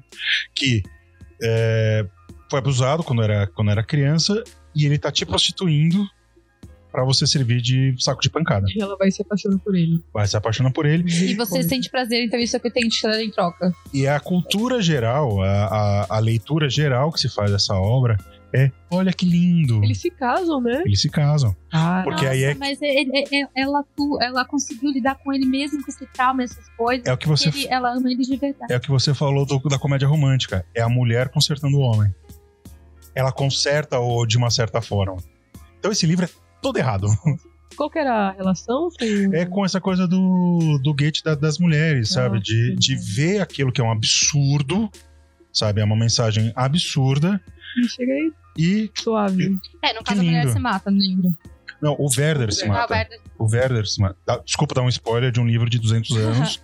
Mas ela, ela acha bonito o fato de se matar por ela. é, sabe? Ah, ele não é correspondido, então puf, vai lá e se mata. É foda, porque que mulher que ia ter esse tipo de correspondência, né? Exatamente. Naquela época, tipo, A pressão, que a, mulher, a pressão que a mulher tem, sabe? Quer dizer, eu tô do- jogando a minha vida aos seus pés. Cara, o amor não pode ser isso. Eu, por mais que eu ame a, a, a Rose, Deus me free. né, a, a minha vida não pode ser só ela, né? É, não- Isso é obsessivo também, É pensar só. obsessivo. É assustador. é por isso que a frase do Agostinho eu acho que é incrível. Porque se você faz isso, você não tá se amando. Se você não tá se amando, como é que você sabe que é amor? É, então, não, isso pra mim faz total sentido. Né? assim. Então, a- o amor romântico, ele é problemático em N circunstâncias. Ele idealiza o amor, ele idealiza o relacionamento, ele eh, idealiza o sexo, ele idealiza o Tudo é muito desejo. Inclusive. Oh, desculpa, gente. Inclusive, é, é doido. é, dá pra pensar isso, in- inclusive, na literatura brasileira, né? No século XIX, com o romantismo, a gente tem figuras. Aí eu não vou lembrar de mais nomes além desse, me desculpem por isso. Mas a gente tem figuras como, por exemplo, o próprio Álvares de Azevedo, né? Que é dessa geração de escritores que são muito intensos, que, fala, que tem essa idealização, tipo, é, bizarra em, em relação à imagem da mulher e, e do amor como um todo.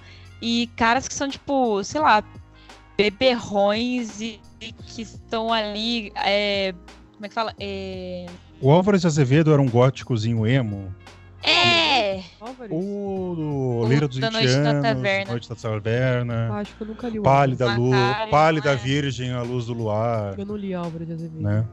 Mas não, o mas assim, pianos, o cara morreu, você ter uma noção, é, Mônica, só pra você ter uma é ideia, mesmo. o cara, né? o cara morreu a, tipo, com 21 anos, sabe? Eita. Porque, é, porque eles Ele é eram, e esses caras, esses caras da geração dele, na verdade, era isso, eles viviam é, de, de escrever essas histórias totalmente idealizadas, eles viviam numa intensidade tão grande que eles morriam muito cedo, eles, sabe, tipo, era uma coisa muito louca. Então, É a segunda e- geração tanto- romântica. isso, não à toa que chama que, que essa geração é chamada também de ultra romântica, sabe? Porque não é só com Álvares de Azevedo que isso aconteceu, essa, essa morte prematura aí. É, tam- o é só- é Camilo- com outros autores também. Camilo Castelo Branco tem, tem esse problema também. Inclusive, É. a morte de perdição é, é o próprio. Sim. E você tem também no- nos romances indianistas, né? Você pega o Guarani, por exemplo. O que que é, o que que é assassino Guarani, sabe? É toda uma donzelinha, sabe? Uh, donzel em, em Mistral, né? Que chama, que é a donzela em perigo. Iracema também é bem. Iracema. Iracema é a prova que o José de Alencar nunca viu uma índia na vida, Nossa senhora. né? Porque o jeito que ele eu, escreve eu a odiei tanto ler Iracema... esse livro, foi, foi É. tortura pra mim. Eu, eu- olha, o Guarani foi difícil pra mim também. O livro chato. E olha que eu gosto de descrição, assim, mas o que livro chato. Né? E, e o romantismo, então, ele, ele vai ser extremamente problemático. Gente, eu só queria falar aqui que de tudo que a gente falou até agora, realmente o amor não pareceu muito positivo. Não, eu acho que a gente, falou que ia mesmo. a gente tá desencorajando as pessoas a se amarem. Mas calma que vai, vai melhorar, gente. Mas depende, né? Porque assim, é exatamente a construção mesmo. É, Ele é feito então. pra isso, mas olha, eu acho que 1% desse amor aí, ou uns 10, não desanima, é, é, é favorável, é legal. É favorável. Aí depois dessa onda romântica de intensidade, de não sei o que lá, vamos beber até morrer, vamos amar até não poder mais, a gente chega na Belle Époque, que é aquela época antes da, da, da Primeira Guerra Mundial, né, é, que é aquele amor entediado. Né, que a gente pode pegar, por exemplo, Os caras tomando um cafezinho, o cara tomando um cafezinho, jogando o lencinho pra moça passar. é, é a época das boas, das boas maneiras, né? Da, que você vai ter uma sociedade que era extrema. Aí lembra muito o amor cortês, que é uma, é uma. Nesse sentido, que é uma sociedade extremamente regrada. Então, para você cortejar a moça, você precisa ir na casa dela. Aí lá precisa de, tem né? todo um rito do que é. E é, deve, deve ser um saco isso, meu. Casamento arranjado, aquele tipo, vou falar com a sua família Né? e te pedir. Depois, depois do romantismo, os casamentos arranjados, eles meio que acabam. É, né? Porque começa a ter essa idealização do Ai, o amor é pra sempre, então eu vou casar com uma pessoa só. Ah, tá. Tanto que o amor começa a se popularizar entre as classes mais baixas, É, né? Mas tinha aquela coisa do cara ter que pedir. Sim, aí tem toda aquela coisa, Formalidade. formalidade. E, e aqui também a gente tem um dos grandes exemplos disso pra mim é o Dom Casmurro. né? O Dom Casmurro é um pouco antes, mas acho que ele reflete bem essa sociedade. Ah, eu acho que ele. né? O Dom Casmurro é um livro que, se você tá no colegial agora, a gente tem muito público de colegial, Sim, eu também conheci quando eu tava. você provavelmente odiou o Dom Casmurro. Nossa, eu amei, gente. Eu amei. né? Eu li no ensino médio. Foi. E ainda ensino- teve a série Capitu que. Nossa, no Nossa, ensino médio as pessoas geral- geralmente odeiam o, o Dom Nossa, Casmurro, Eu, porque é aquela coisa imposi, im- imposta, né? Você tem que ler esse livro. É, não, isso- de isso é todos complicado. eles, eu não gosto de. de... De Iracema, eu não gosto de muitos Eu de quem também gosta. não gosto de Iracema. Se você falar que não gosta do Guimarães Rosa, eu te expulso daqui. Eu tô querendo muito ler um livro dele, eu infelizmente não consegui ler ainda. Porque quando eu fiz vestibular não ler era. Guimarães Rosa, velho, sério. Nossa, Caio. é É difícil, não é ruim, é difícil. Não, Coitado. é sério, mano. Não, é Eu comecei a ler não, é- aquele primeiras histórias e eu não terminei até hoje. Eu li metade dele e não terminei. Isso que é um dos livros mais tranquilos de ler. Entre aspas, é o livro mais fácil dele. Eu sei. Eu tô lendo o Grande Sertão Veredas, que eu Nossa, não tinha eu lido ainda. ler esse livro. Gente, que livro difícil. Mas que é livro isso, esse é o problema, porque isso, isso barra. Eu lembro que na época do vestibular. Eu gosto de O Alto da Compadecida. Grande livro. Eu queria muito não é ler. Guimarães Rosa, no caso. É, Ariane O. Guimarães Rosa é o Hegel da literatura brasileira. As Então, pessoas fingem que leem e fingem que entendem. Eu tenho essa impressão também. Mônica, Eu- mas sério, se você quiser ler Guimarães, Começa pelo primeiras histórias, porque além de ser conto, né, que são histórias menores, É ainda é bem mais tranquilo. Tem alguns textos assim. Eu lembro que uma vez que eu li o A Outra Margem do Rio, um dos contos Nossa. que tá no Primeiras Histórias, eu li com a Laura, a gente leu junto. Cara, a gente ficou assim dias pensando no, no, no conto, porque a gente não conseguia ver tanto assim. A gente entendeu o que aconteceu na história, mas sabe quando você não consegue entender o sentido? A Cara, a gente quase do- leu um artigo sobre, sobre esse conto. Caralho, olha sério. isso. É, é muito neurose. louco. Neurose. Mas, enfim. é- não, mas vale a pena, tipo, é incrível. Mas não comece É por que- ele, Mônica, não faz isso. É que o problema também é ritmo. O Guimarães Rosa, como ele, ele escreve do jeito que as pessoas falavam em, em- no, no sertão, às vezes você tem que ler em voz alta. Quando você lê em voz alta faz muito mais sentido, Tá. que aí entra no ritmo. É, falaram que a linguagem ela pode pegar um pouco também na hora da compreensão da leitura. Bom, dando um salto temporal bem grande aqui de quase 150 anos, nós chegamos no amor depois de 68, na revolução, eh, na revolução dita sexual, né? Que é 68 é um marco muito importante na, na história das relações humanas, eh, no sentido da sexualidade, dos prazeres, pela invenção de uma certa, de um certo medicamento chamado pílula anticoncepcional, Que Olha que eu vou tá apreciar de novo, hein? né? Sim. Que é a Cara, pílula eu tô, eu tô com testo junk aqui, mano, sério. Porque a, a, a, a pílula concepcional, quando ela surge, ela é vendida como um, um instrumento da mulher escolher ou não se ela vai engravidar. E isso dá muito poder para a mulher em termos simbólicos e imagéticos. Vai ser melhor ainda quando tiver o, o, o contraceptivo masculino. Sabe qual é o pior? Oi. Já podia ter existido. Ah, sim. Ele sabe. Agora que não, ele tá disso eu sei, já vamos uma cota. O problema é que. E ele não foi vendido farma- nas farmácias porque ele causava calvície. Uma das ah, principais nossa, causas poxa, era caramba. calvície. E eles não sabiam como vender um remédio que causava calvície para o A homem. gente também pode ter uma trombose, mas tudo Mas bem. fudeu o Acontece corpo, assim, fudeu o corpo feminino? Ok, vai lá. Todo medicamento tem a sua contraindicação pra vai acontecer merda. Agora, tipo, calvície, tipo, é a menos. Tipo, É legal a pílula. A primeira contraindicação é gravidez. Acho incrível. É, e, o, e o pior é que, assim, essa. É só um, só um comentário. Como eu disse, eu tô, de novo, meio louco no preciado. E ele, ele fala sobre a pílula anticoncepcional nesse livro, no Texto Junk, e ele fala exatamente como é, é, a pílula anticoncepcional ela funciona como controle do corpo feminino também.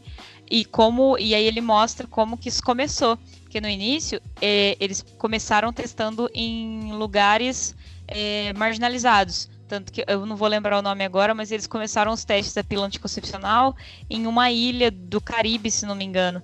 Que era uma ilha afastada, que eles conseguiam ter um, um controle maior sobre as mulheres para poder fazer os testes e chegar a, é, a um resultado, né? A entender, porque é muito fácil você testar em animais porque você está controlando ele o tempo todo, mas como testar em pessoas?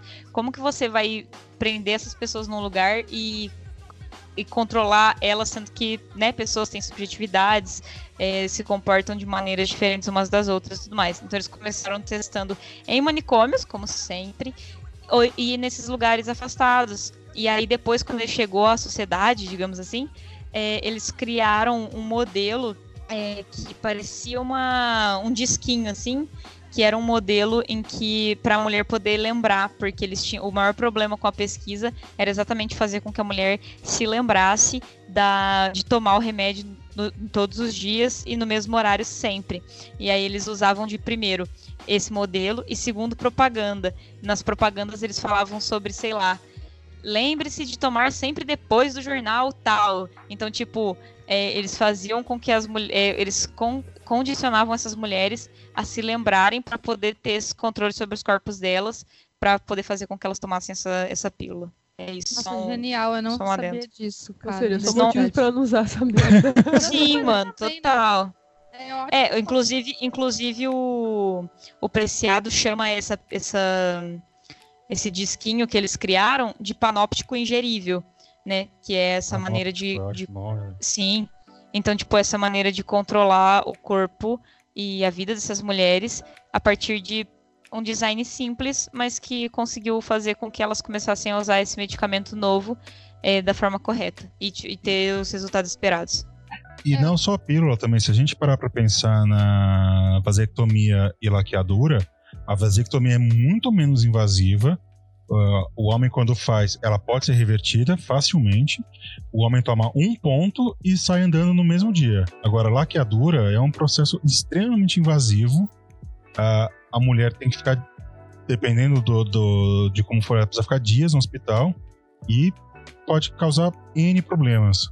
Precisa de autorização, não precisa? É, não, você precisa. Às vezes eles só deixam depois que você tem dois filhos. É, e tem autorização do marido. Eu acho que caiu isso, da autorização Então, do que marido. tava- sim, Tava né? entrando. Por favor, se tiver ainda. Tava em discussão isso, se ia cair ou não. Como assim, meu marido? Cara, eu vi que Precisa tava dando. BO isso Nossa. ainda. É de pensar exatamente isso também. A pílula veio com esse controle também de pensar. Os, os homens pensaram, eu acho que eu não quero mais ter filhos. E como a gente vai fazer? Ah, então a mulher não vai ter mais filhos. Então a gente vai fazer isso com ela, não com a gente. Ah, laqueadura, né? Eu, eu procurei vasectomia. Laqueadura. Lá. É foda essa questão. Não tava tendo um, rola- um lance de superpopulação também? Não Porque sei. caras começam a pensar em tudo, né? Mas eu, eu acho que a questão também pode ter a ver com isso também, mas eu acho que é a questão da própria família não, não querer mais, eu acho, essa questão de ter muitos filhos. E o homem deve de- se preocupar pelo simples fato de que É. ele não quer ter filhos, mas ele não quer mexer nas, na partes dele. E, tipo, como eu vou fazer dessa forma? Eu não sou contra a afetividade líquida, não, mano. Ó, a P. A. Tá Não, não, tramitando. sim, sim, mas eu tô querendo dizer, tipo, Sim, se a escolha é sua, Sim, faça você, entendeu? Tipo, não. é. tá tramitando no Senado, na- no projeto de lei, na PLS, né, no projeto de lei do Senado número 107 de 2018, pelo senador Randolph Rodrigues, da Rede do Amapá, é a lei que tira a, a obrigatoriedade da mulher pedir para o parceiro o consentimento de fazer a laqueadura. Meu Deus do céu. Tá rolando ainda, né? Quer dizer que é absurdo, né? Quer dizer que se eu, eu sou casada, né? Vamos supor, eu sou mulher, eu sou casada, e eu quero fazer laqueadura, o meu marido precisa me autorizar. Sim. É muito. A mulher não tem controle sobre o próprio corpo. Não e tem nem. até hoje ela não tem. aqui, né? Até hoje. E só um comentário é, sobre o, a pílula ainda, só para concluir, eu vou citar o Preciado novamente, tá? É, sobre o que eu estava dizendo, que ele chama esse design, né, essa, essa maneira de controlar, porque esse design também, ele significava o seguinte, era um... é, antigamente a pílula não funcionava nesse modelo que a gente tem, né, que você toma 21 dias, cassete, ela funcionava mais ou menos desse jeito, só que cada pílula é, algumas eram medicamento, outras eram placebo. Então tinha uma ordem correta. Você tinha que Agora eu não vou lembrar o certo, mas tinha que tomar acho que sete dias, depois tomava três placebo, mais sete, uma coisa assim. Então eles fizeram esse design para a mulher tomar na ordem que estava nesse, nesse círculo, nesse negócio. E ele real parecia um panóptico. Infelizmente a gente está num podcast, eu não tenho como mostrar para vocês, mas enfim. É, E aí o preciado Google. Isso panótico, Google. é, ele, ele pode colocar a primeira embalagem distribuidora da pílula anticoncepcional de 1963, talvez vocês encontrem. É, e aí o Preciado diz o seguinte, me desculpem porque esse trecho talvez não seja tão curto assim. Podemos pensar a pílula como um panóptico químico leve, portátil e individual com potencial para mudar o comportamento, programar ações, regular a atividade sexual, controlar o crescimento da população e a pureza racial e redefinir a aparência sexual, refeminizando-a sinteticamente de corpos que se auto-administram a substância e embalagem. A torre de vigilância foi substituída pelos olhos da nem sempre dócil mulher que faz uso da pílula, que regula a própria administração do comprimido em si, sem a necessidade de um controle externo ao seguir o calendário espacial marcado na embalagem circular ou retangular. O chicote foi substituído por um conveniente sistema de administração oral. Daí em diante, a cela de prisão tornou-se o corpo do consumidor, que se vê quimicamente modificado sem poder determinar os efeitos exatos ou saber de onde eles vêm, uma vez que o, que o composto hormonal foi ingerido. Castigos e sermões edificantes foram substituídos por recompensas e promessas de liberdade e emancipação sexual para as mulheres. A pílula é um laboratório farmacopornográfico miniaturizado distribuído dentro do ambiente doméstico e destinado a ser colocado dentro do corpo de cada consumidora, cum- cumprindo assim a demolição das instituições de aprisionamento previstas por Deleuze e Guattari no epílogo de Mil Platôs. A pílula funciona de acordo com o que Maurício La- Lazarato é, seguindo Deleuze e Guattari, chama de a lógica da servidão maquínica. Servi- Aí ele explica o que é servidão maquínica. Servidão maquínica, explica Lazarato, consiste na mobilização e modulação de componentes pré-individuais. Ah, desculpa, gente, vou pular essa parte. Ó, eu corto depois. ele explica. Não, calma. Ele explica o que é servidão maquínica. É porque eu acho que não vai fazer muito sentido, talvez, para quem tá ouvindo. E depois ele diz: não é mais necessário calar indivíduos dentro das instituições do Estado para submetê-los a testes bioquímicos, pedagógicos ou penais, porque os experimentos sobre o ser humano vivo podem agora ser realizados em, em casa, no enclave valioso do corpo individual, sob a supervisão atenta e íntima da própria mulher. E tudo isso acontece livremente, em nome da, da emancipação sexual do corpo controlado. A promessa biopolítica de governar corpos livres, identificada por Foucault, é aqui plenamente realizada. Então, ele mostra como esse controle do corpo não, não precisa mais ser de uma forma. é, como é que fala? É, violenta. É, Ela está agressiva, acontecendo eu dentro da. É, agressiva. Ela está sutil, acontecendo né? do próprio, dentro da nossa própria casa e com o nosso, nosso consentimento e, e com essa promessa de que a gente está fazendo isso pelo controle dos nossos próprios corpos, sendo que nós estamos sendo controlados, na verdade, né? Mas, É, não, até é agressivo, mas a forma com que é passado isso é tão sutil que faz parecer que não, né? É, então. Exatamente. Desculpa, gente, eu vou parar de citar o Preciado, eu juro. não, mas foi uma bela citação. Foi ótimo. Ô, Caio, do- quando você Oi. for fazer o, o post, dá pra colocar foto, viu? Ah, dá? No site dá. Coloca Ai, no site. que ótimo. Eu vou colocar. Coloca Eu no tenho site. aqui. E na- quando você for colocar a bibliografia, coloca o livro dele também, Coloco, pode deixar. tá bom? Com prazer. E aí, esse, se- em 68 também é quando há um. é, você tem uma aceitação social cada vez maior e cada vez mais ampla sobre a, a, a não heterossexualidade e não a heteronormatividade.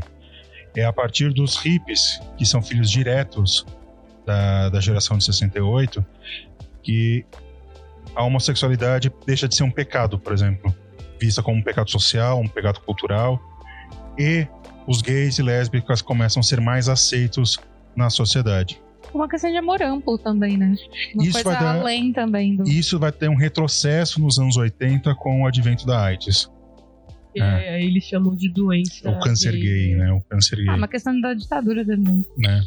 Não, isso em nível global, não só, Uhum. não só Brasil, né? Mas é bom pontuar que é, os debates sobre homossexualidade serem mais, mais, serem mais amplos, os estudos de gênero, em 68 eles ganham um alargamento.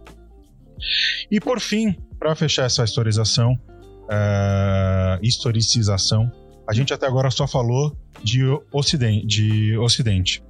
Agora a gente vai falar sobre um pouco do Oriente, né?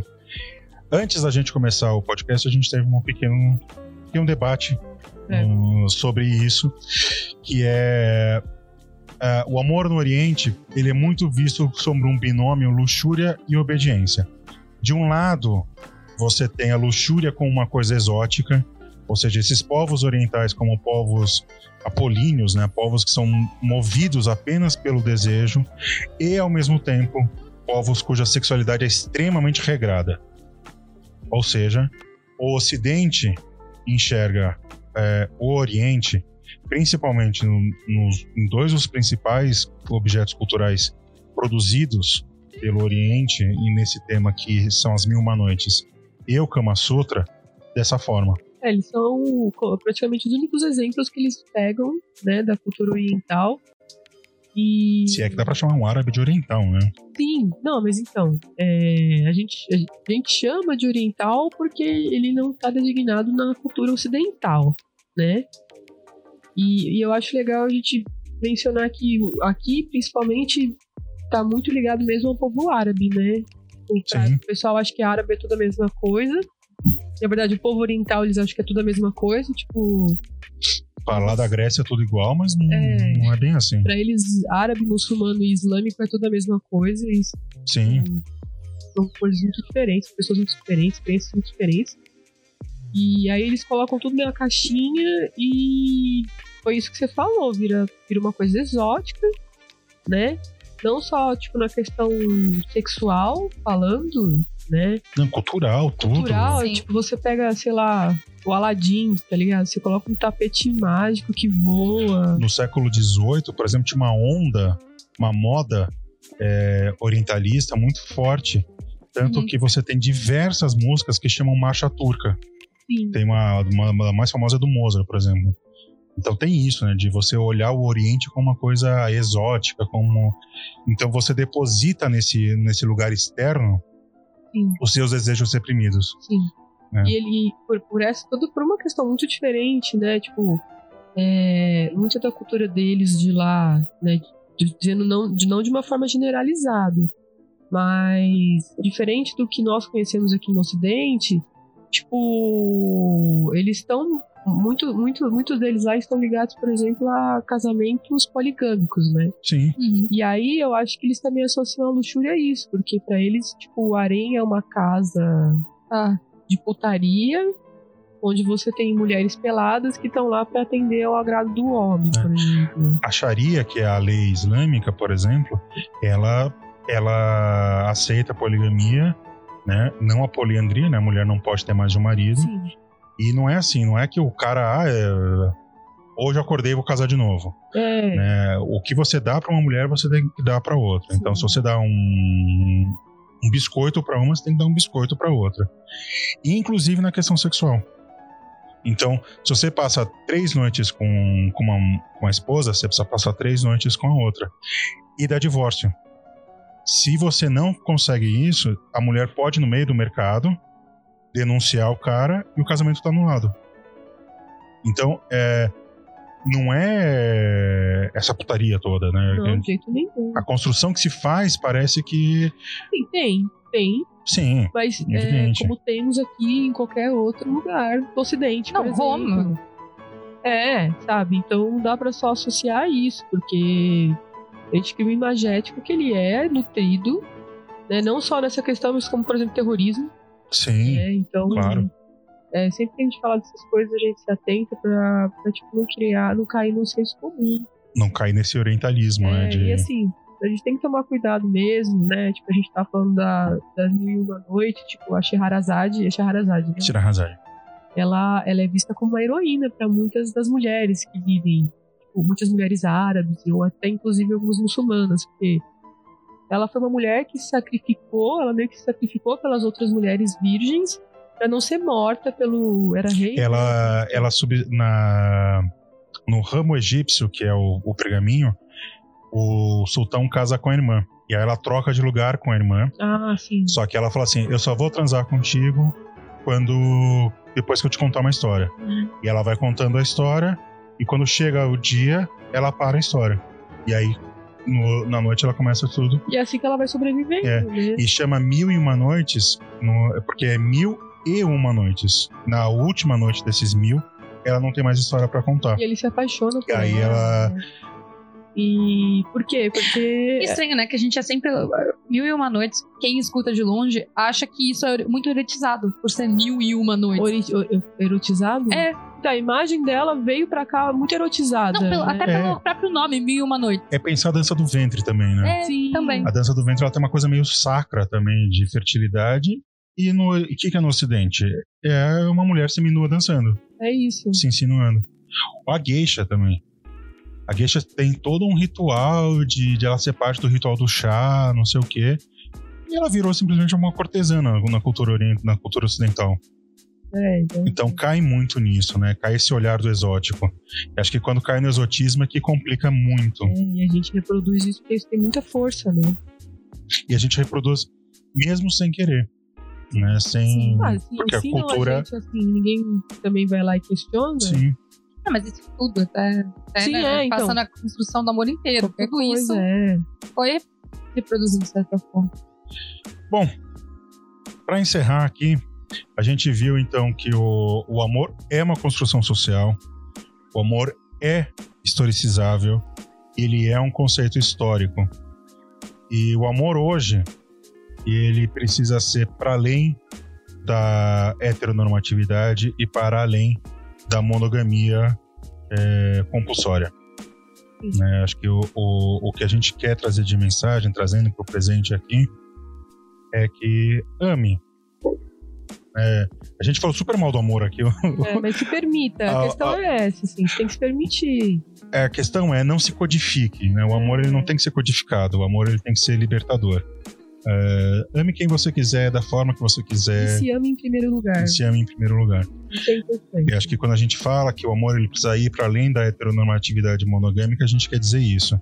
E amar é amar tudo, né? Amar a si mesmo, amar. A gente já falou isso no começo, mas não dá enfeitizada, né? Você ama seus parentes, ama seus amigos, você ama seus afazeres. Então, a gente tem que saber dar um esquema equilibrado, a gente tem que tentar desconstruir aquela ideia obsessiva, de que aquela ideia de que ciúmes é bom, a gente, a gente, Ciúmes não é bom. a gente ama, É, a eu gente tem ciúmes que de quem a gente ama, né? Eu até ia falar, tipo, essa questão, tipo. Eu fui procurar sobre uma coisa que eu queria muito estudar, porque eu sou uma pessoa muito ciumenta, mas me parece. É a história dos ciúmes. E o quão é, os ciúmes, a obsessão e.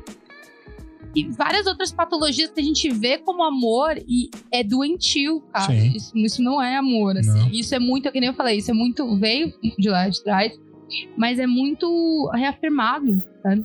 É assustador. inconsciente, assim, tanto na nossa cultura, assim, quando eu digo no nosso cotidiano. Isso, mano, doentio, você prender a pessoa numa casinha e, tipo, e, e é meu, e pronto, e é pra sempre, e eu. E, e ela tem que me agradar. É simplesmente isso. Tem que ser minha e de mais ninguém. Isso não é amor, gente. Se eu não me engano, no Epícoro, que é um filósofo lá do século IV a.C., um dos fragmentos que ele que sobrou dele, ele dizia que onde há dor não há prazer. Né? E acho que isso sintetiza bem isso que a gente quer dizer. Se machuca, né, Vamos questionar. né, não, não, é bem, não é bem positivo. Né? E acho que ah, serviu de introdução para alguma coisa isso, né? Esse, Nossa, esse, esse, esse episódio é uma boa propedêutica para algo que nós estamos. O quê? Propedêutica. Caramba, que tá. Propedêutica. É uma palavra para introdução. Faz um, um mini dicionário embaixo, Bom, colocando um- um- essa um- palavra. Um glossáriozinho. É, eu queria que a. Você, Mônica, e você e o Caio contassem para o nosso público o projetinho que vocês estão para fazer aí. Gente, nada, um puta projeto. Fala aí, Caio. Nossa. É, Não, então, como vocês puderam ter um- uma introduçãozinha aí do que vai rolar, porque eu já citei preciado demais nesse episódio, é, a gente vai, pra fazer. Cara, se preparem, porque, nossa. é, o, episódio, o episódio sobre preciado vai ter umas 5 horas. Se preparem.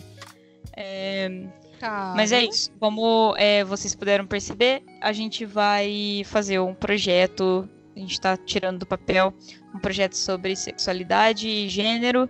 E a ideia é que esse projeto seja lançado ah, no início de janeiro, agora, de 2020. E esse projeto tem como intuito a gente falar exatamente sobre gênero e sexualidade é, a partir de uma perspectiva histórica, mas não apenas. E a gente já está com o projeto montado, então vão ser, vão ser um total de 10 episódios é, inicialmente.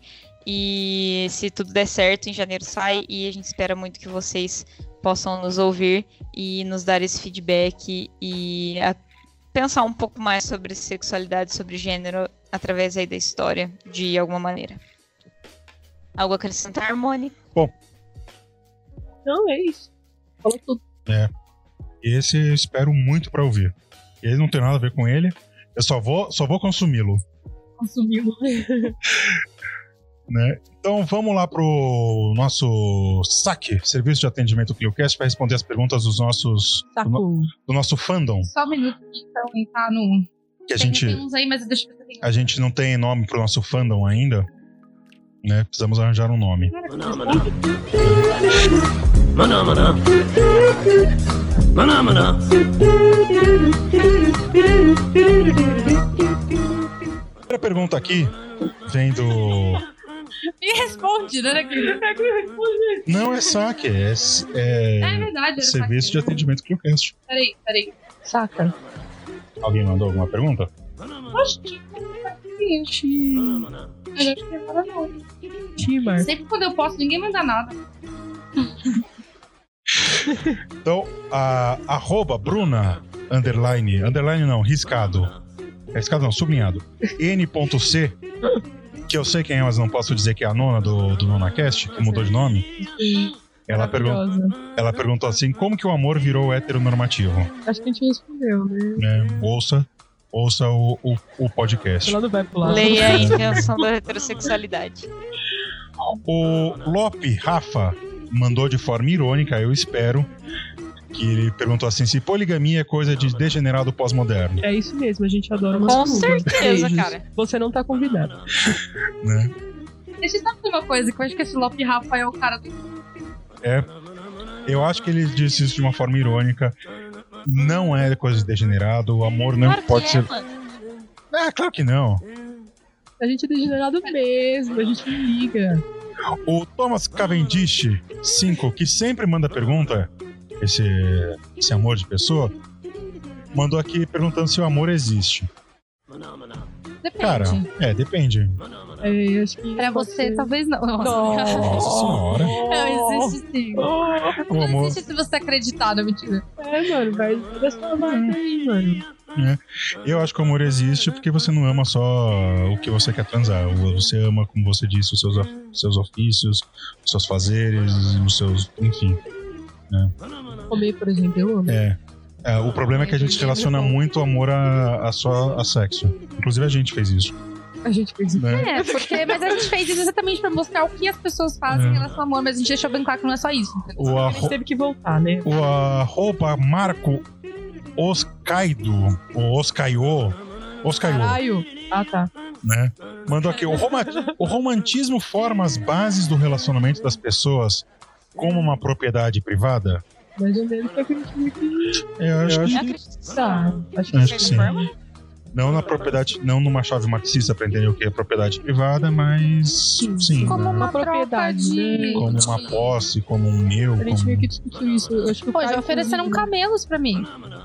A minha avó também, mano. Eu saí do carro, viraram pro meu pai e falou: Eu dou tipo 50 camelos pra sua filha. Porra, eu vendia, meu. Caralho. Leva embora. 50 camelos.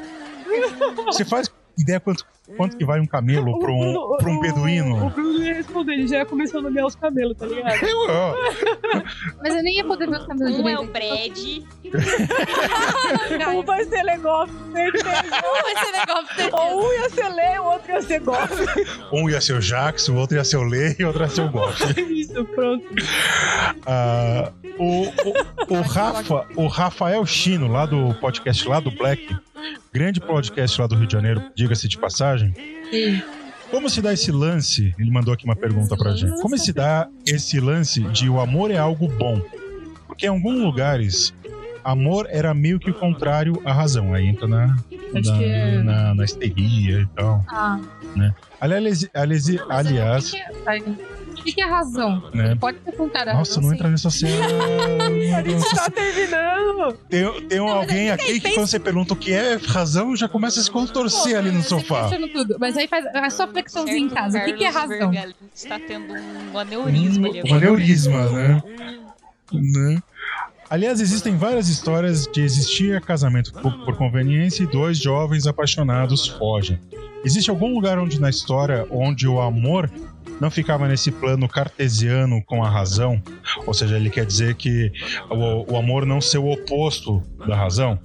Ah, Nossa, não sei não se ser tão racional. É, E eles falaram, ah, vou meter o louco, sair correndo porque o amor não é racional. É, tipo, Isso é o que a gente vive, isso não é o que a gente lê, né? né? é que tudo é muito, ainda mais aqui, tipo, no ocidente, é muito exagerado. Ou é, tipo, muito racional, ou é, tipo, ai, vou meter o louco, sair correndo porque isso é amor e vou casar com a primeira pessoa. É, a gente não tem o meio atenção. termo, né? Né. Eu acho que um, um filme bom, eu acho, sincero, eu acho que é 500 Dias com Ela. Sim. Esse filme ele é um Sim. muito bom porque ele mostra, tipo, o cara que se ilude sozinho ali, Sim. na ideia do amor romântico, com a pessoa deixando muito claro pra ele que não é isso que tá acontecendo. E é bem legal, que todo mundo.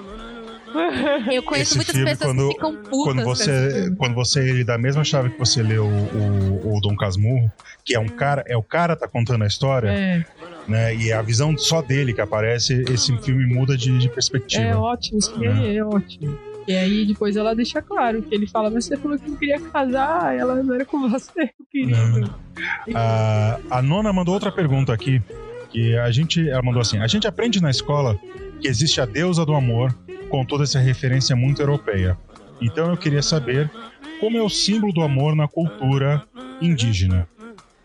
Eu procurei aqui, eu dei um, um Google e pelo que eu encontrei, é, a deusa dos Tupi-Guarani era Rudá. E aliás, não era uma deusa, era um deus. Eu não sei se essa fonte é, é confiável. Eu só achei aqui no. Mas a pergunta é muito pertinente. Muito pertinente. É, Mas, veja bem, muito difícil de responder também, porque quantas e- etnias, indi- e tribos indígenas a gente tem só no Brasil, né? Então, é, sim, muito pertinente, muito legal, mas muito difícil de responder também, porque como que a gente define isso? Não pode generalizar. Sim. Né? É, Seja nossa, pra-.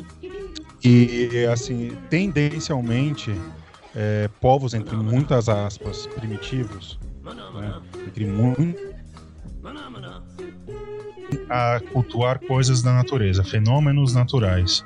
E o amor é cultural, é, é cultural, né? É que nem, por exemplo, não existe na, nas tribos é, indígenas brasileiras, de forma geral, não existe nenhum deus da justiça, Sim. porque justiça é uma invenção cultural. A natureza, né? É, mas natureza. Tudo é verdade, então não tem injustiça pra ter É. injustiça.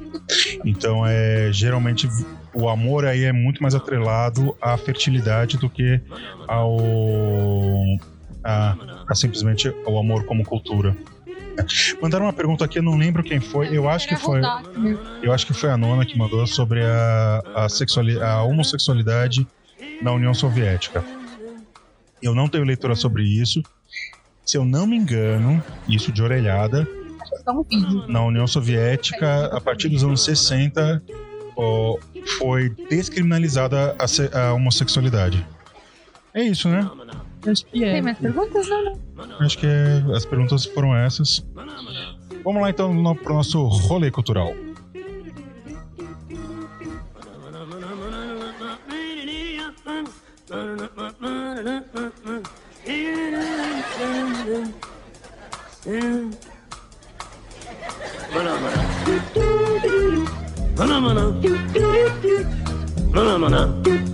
do do do do do do do do do do do do do do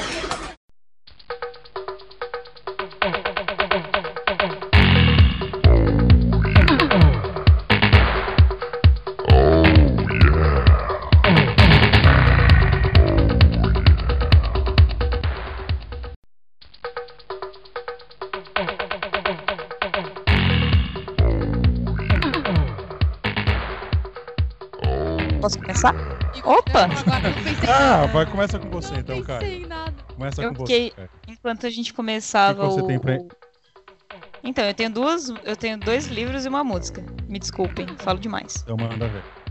É assim, ó. É, eu tava pensando sobre o que indicar durante a nossa gravação e eu não consegui, eu não consegui pensar em nenhum livro sobre que, em que a temática seja o amor. É, na verdade, as duas coisas que eu vou indicar são a primeira delas é o, o livro chama Viagem Solitária, que é basicamente a autobiografia do João Neri. Jo- é, não sei se vocês conhecem, mas o João Neri foi o primeiro homem transexual no Brasil a realizar cirurgia de retirada de seios e de ter uma vida como transexual em plena, sei lá, ditadura militar, sabe? É, tendo isso como algo realmente proibido mesmo. Até, inclusive, ele perdeu o diploma dele de psicólogo, ele perdeu toda a vida que ele tinha para poder ver como homem transexual. Ele conseguiu refazer sua sua certidão de nascimento, fingindo que perdeu, é, sendo é, como é que fala? Ah, ele refez a, ele, ele conseguiu uma certidão de nascimento masculina, só que com isso ele perdeu tudo que ele conquistou durante a vida dele, enquanto é uma, é uma mulher, né? Enquanto ele ainda tinha uma certidão feminina. E, bom, ele viveu essa vida aí. O João Nery, ele faleceu. ah, agora, se não me engano, não sei, não lembro se foi ano passado ou no ano retrasado. E o que, que tem a ver com amor, isso tudo? É, nesse livro, ele conta um pouquinho mais ao final da relação dele com o filho dele, o Yuri. e é muito bonita a relação que ele tem com o filho, ou melhor dizendo, é muito bonito é, como ele demonstrou amor por essa criança. E aí vocês precisariam ler o livro para entender. Mas eu acho, eu acho essa relação tão bonita que eu, eu gostaria de indicar esse livro aqui para quem quisesse, quem tivesse interesse, e até porque a história do João Nery é, é foda demais e eu fico viajando nesse livro sempre que possível. A outra indicação é, também tem a ver com amor, que é o Apologia da História do Mark Bloch. E aí, qual é a relação de amor com esse livro? É... Também. Bom, é... Mas eu, Eu devo dizer espero- que eu, eu tenho vontade de fazer coisas pornográficas com esse livro de vez em quando. Meu Deus. Tá bom, Bruno, vou cortar isso, hein? É... Não, corte não. Não, é o seguinte, o Block, eu, eu, eu- todo mundo aqui no podcast eu acredito que saiba disso, mas não sei, né? Os ouvintes pode ser que não saibam. Mas o Block ele escreve o Apologia da História é, quando ele tá já em um, é um campo de concentração, não lembro. Ele tá preso. Porque o Bloch era judeu e em plena Segunda Guerra Mundial ele é preso porque ele foi pra guerra. E aí ele ele é preso pelos, pelos alemães nazistas, então ele está prestes, digamos assim, a ser é, fuzilado e ele decide que ele quer, naquele momento, responder a uma pergunta que o filho dele o faz. Mônica, Oi. o que, que você tem pra recomendar pra Ah, e gente? agora? Depois a gente volta aqui com ele. É, o livro que eu queria recomendar, é, esse livro é gay, é o nome do livro. Ele é maravilhoso, ele é ótimo. Eu não lembro o nome do autor, mas acho que eles vão achar outro livro com esse nome. e ele fala bastante sobre. sobre tudo, assim, sobre sexualidade, ele fala sobre identidade de gênero, só que ele fala isso de uma maneira muito leve e muito. É muito gostoso de ler o livro. Ele, ele entra muito nessa questão de tipo, você tem que ser o que você é e você tem que amar o que você ama. E você não precisa se definir para fazer isso. Você, Laís, o que, que você tem pra dizer? Cara, eu não tem como eu, tipo, resumir o amor em obras, assim, na minha perspectiva. Mas eu pensei em coisas que fazem pensar, assim, não sei. É... Nossa, eu não sei se eu consigo falar, cara. Não tem uma coisa. Eu recomendo muito o filme de 2006 do James, é, do John Cameron Mitchell. Se chama Short Bus, é um baita filme. Vocês, vocês encontram ele nas internet da vida aí. Não tem naquele aplicativo de ver filme, que ele é muito erótico para aquele aplicativo, Alguém não quer fazer, não quer fazer propaganda. né? Não, se pagar, nós faz propaganda. né? É, mas é um, é um bom filme. Dá pra, vocês conseguem encontrar ele com certa facilidade na, na internet por aí, apertando as palavras certas no, no Google. Eu pensei em duas coisas, assim. É, que é uma música, que é o Triste Local Mar, da, de Francisca Lombre. Por que eu pensei nisso? Porque essa música, cara, ela fala dessa questão de amor próprio e sair dessa questão de família, casa, marido e tal, porque o homem não te define, enfim. E por mais que pareça, quando eu pensei num livro, assim, tipo, é bizarro fechar nisso. Mas é, eu pensei no Guerra Não Tem Rosto de Mulher, não sei porquê. Porque eu acho que, tipo, é- é- o jeito que é contada aquela história, tipo, faz você pensar o que. Não sei, na minha concepção, faz pensar o que, que é amor, assim. E o, pelo jeito que é contado pelas mulheres e pela realmente, tipo. Essa, essa questão também de que a gente falou que a mulher, tipo, ela. O jeito de amar dela. Não sei, não sei como explicar, mas eu me remeti a isso.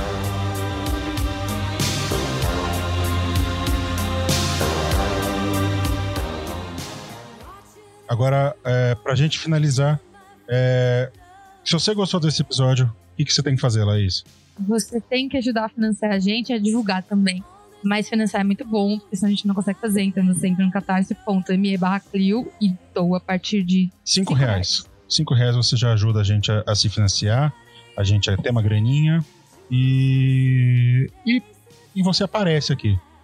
né? então vamos lá dar os beijos para nossos patrocinadores.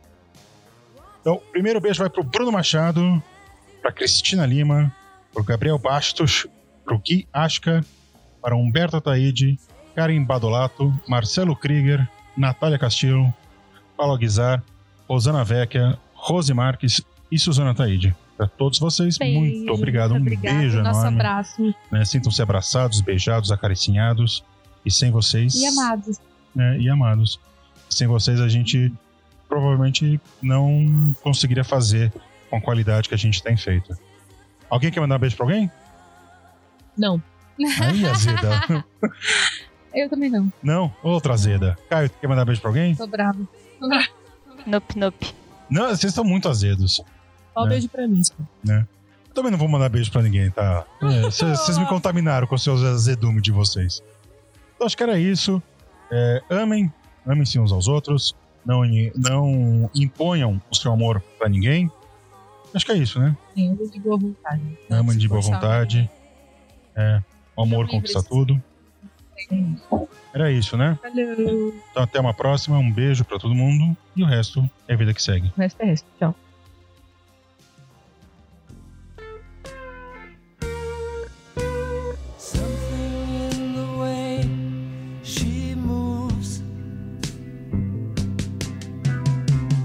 Attracts me like no Something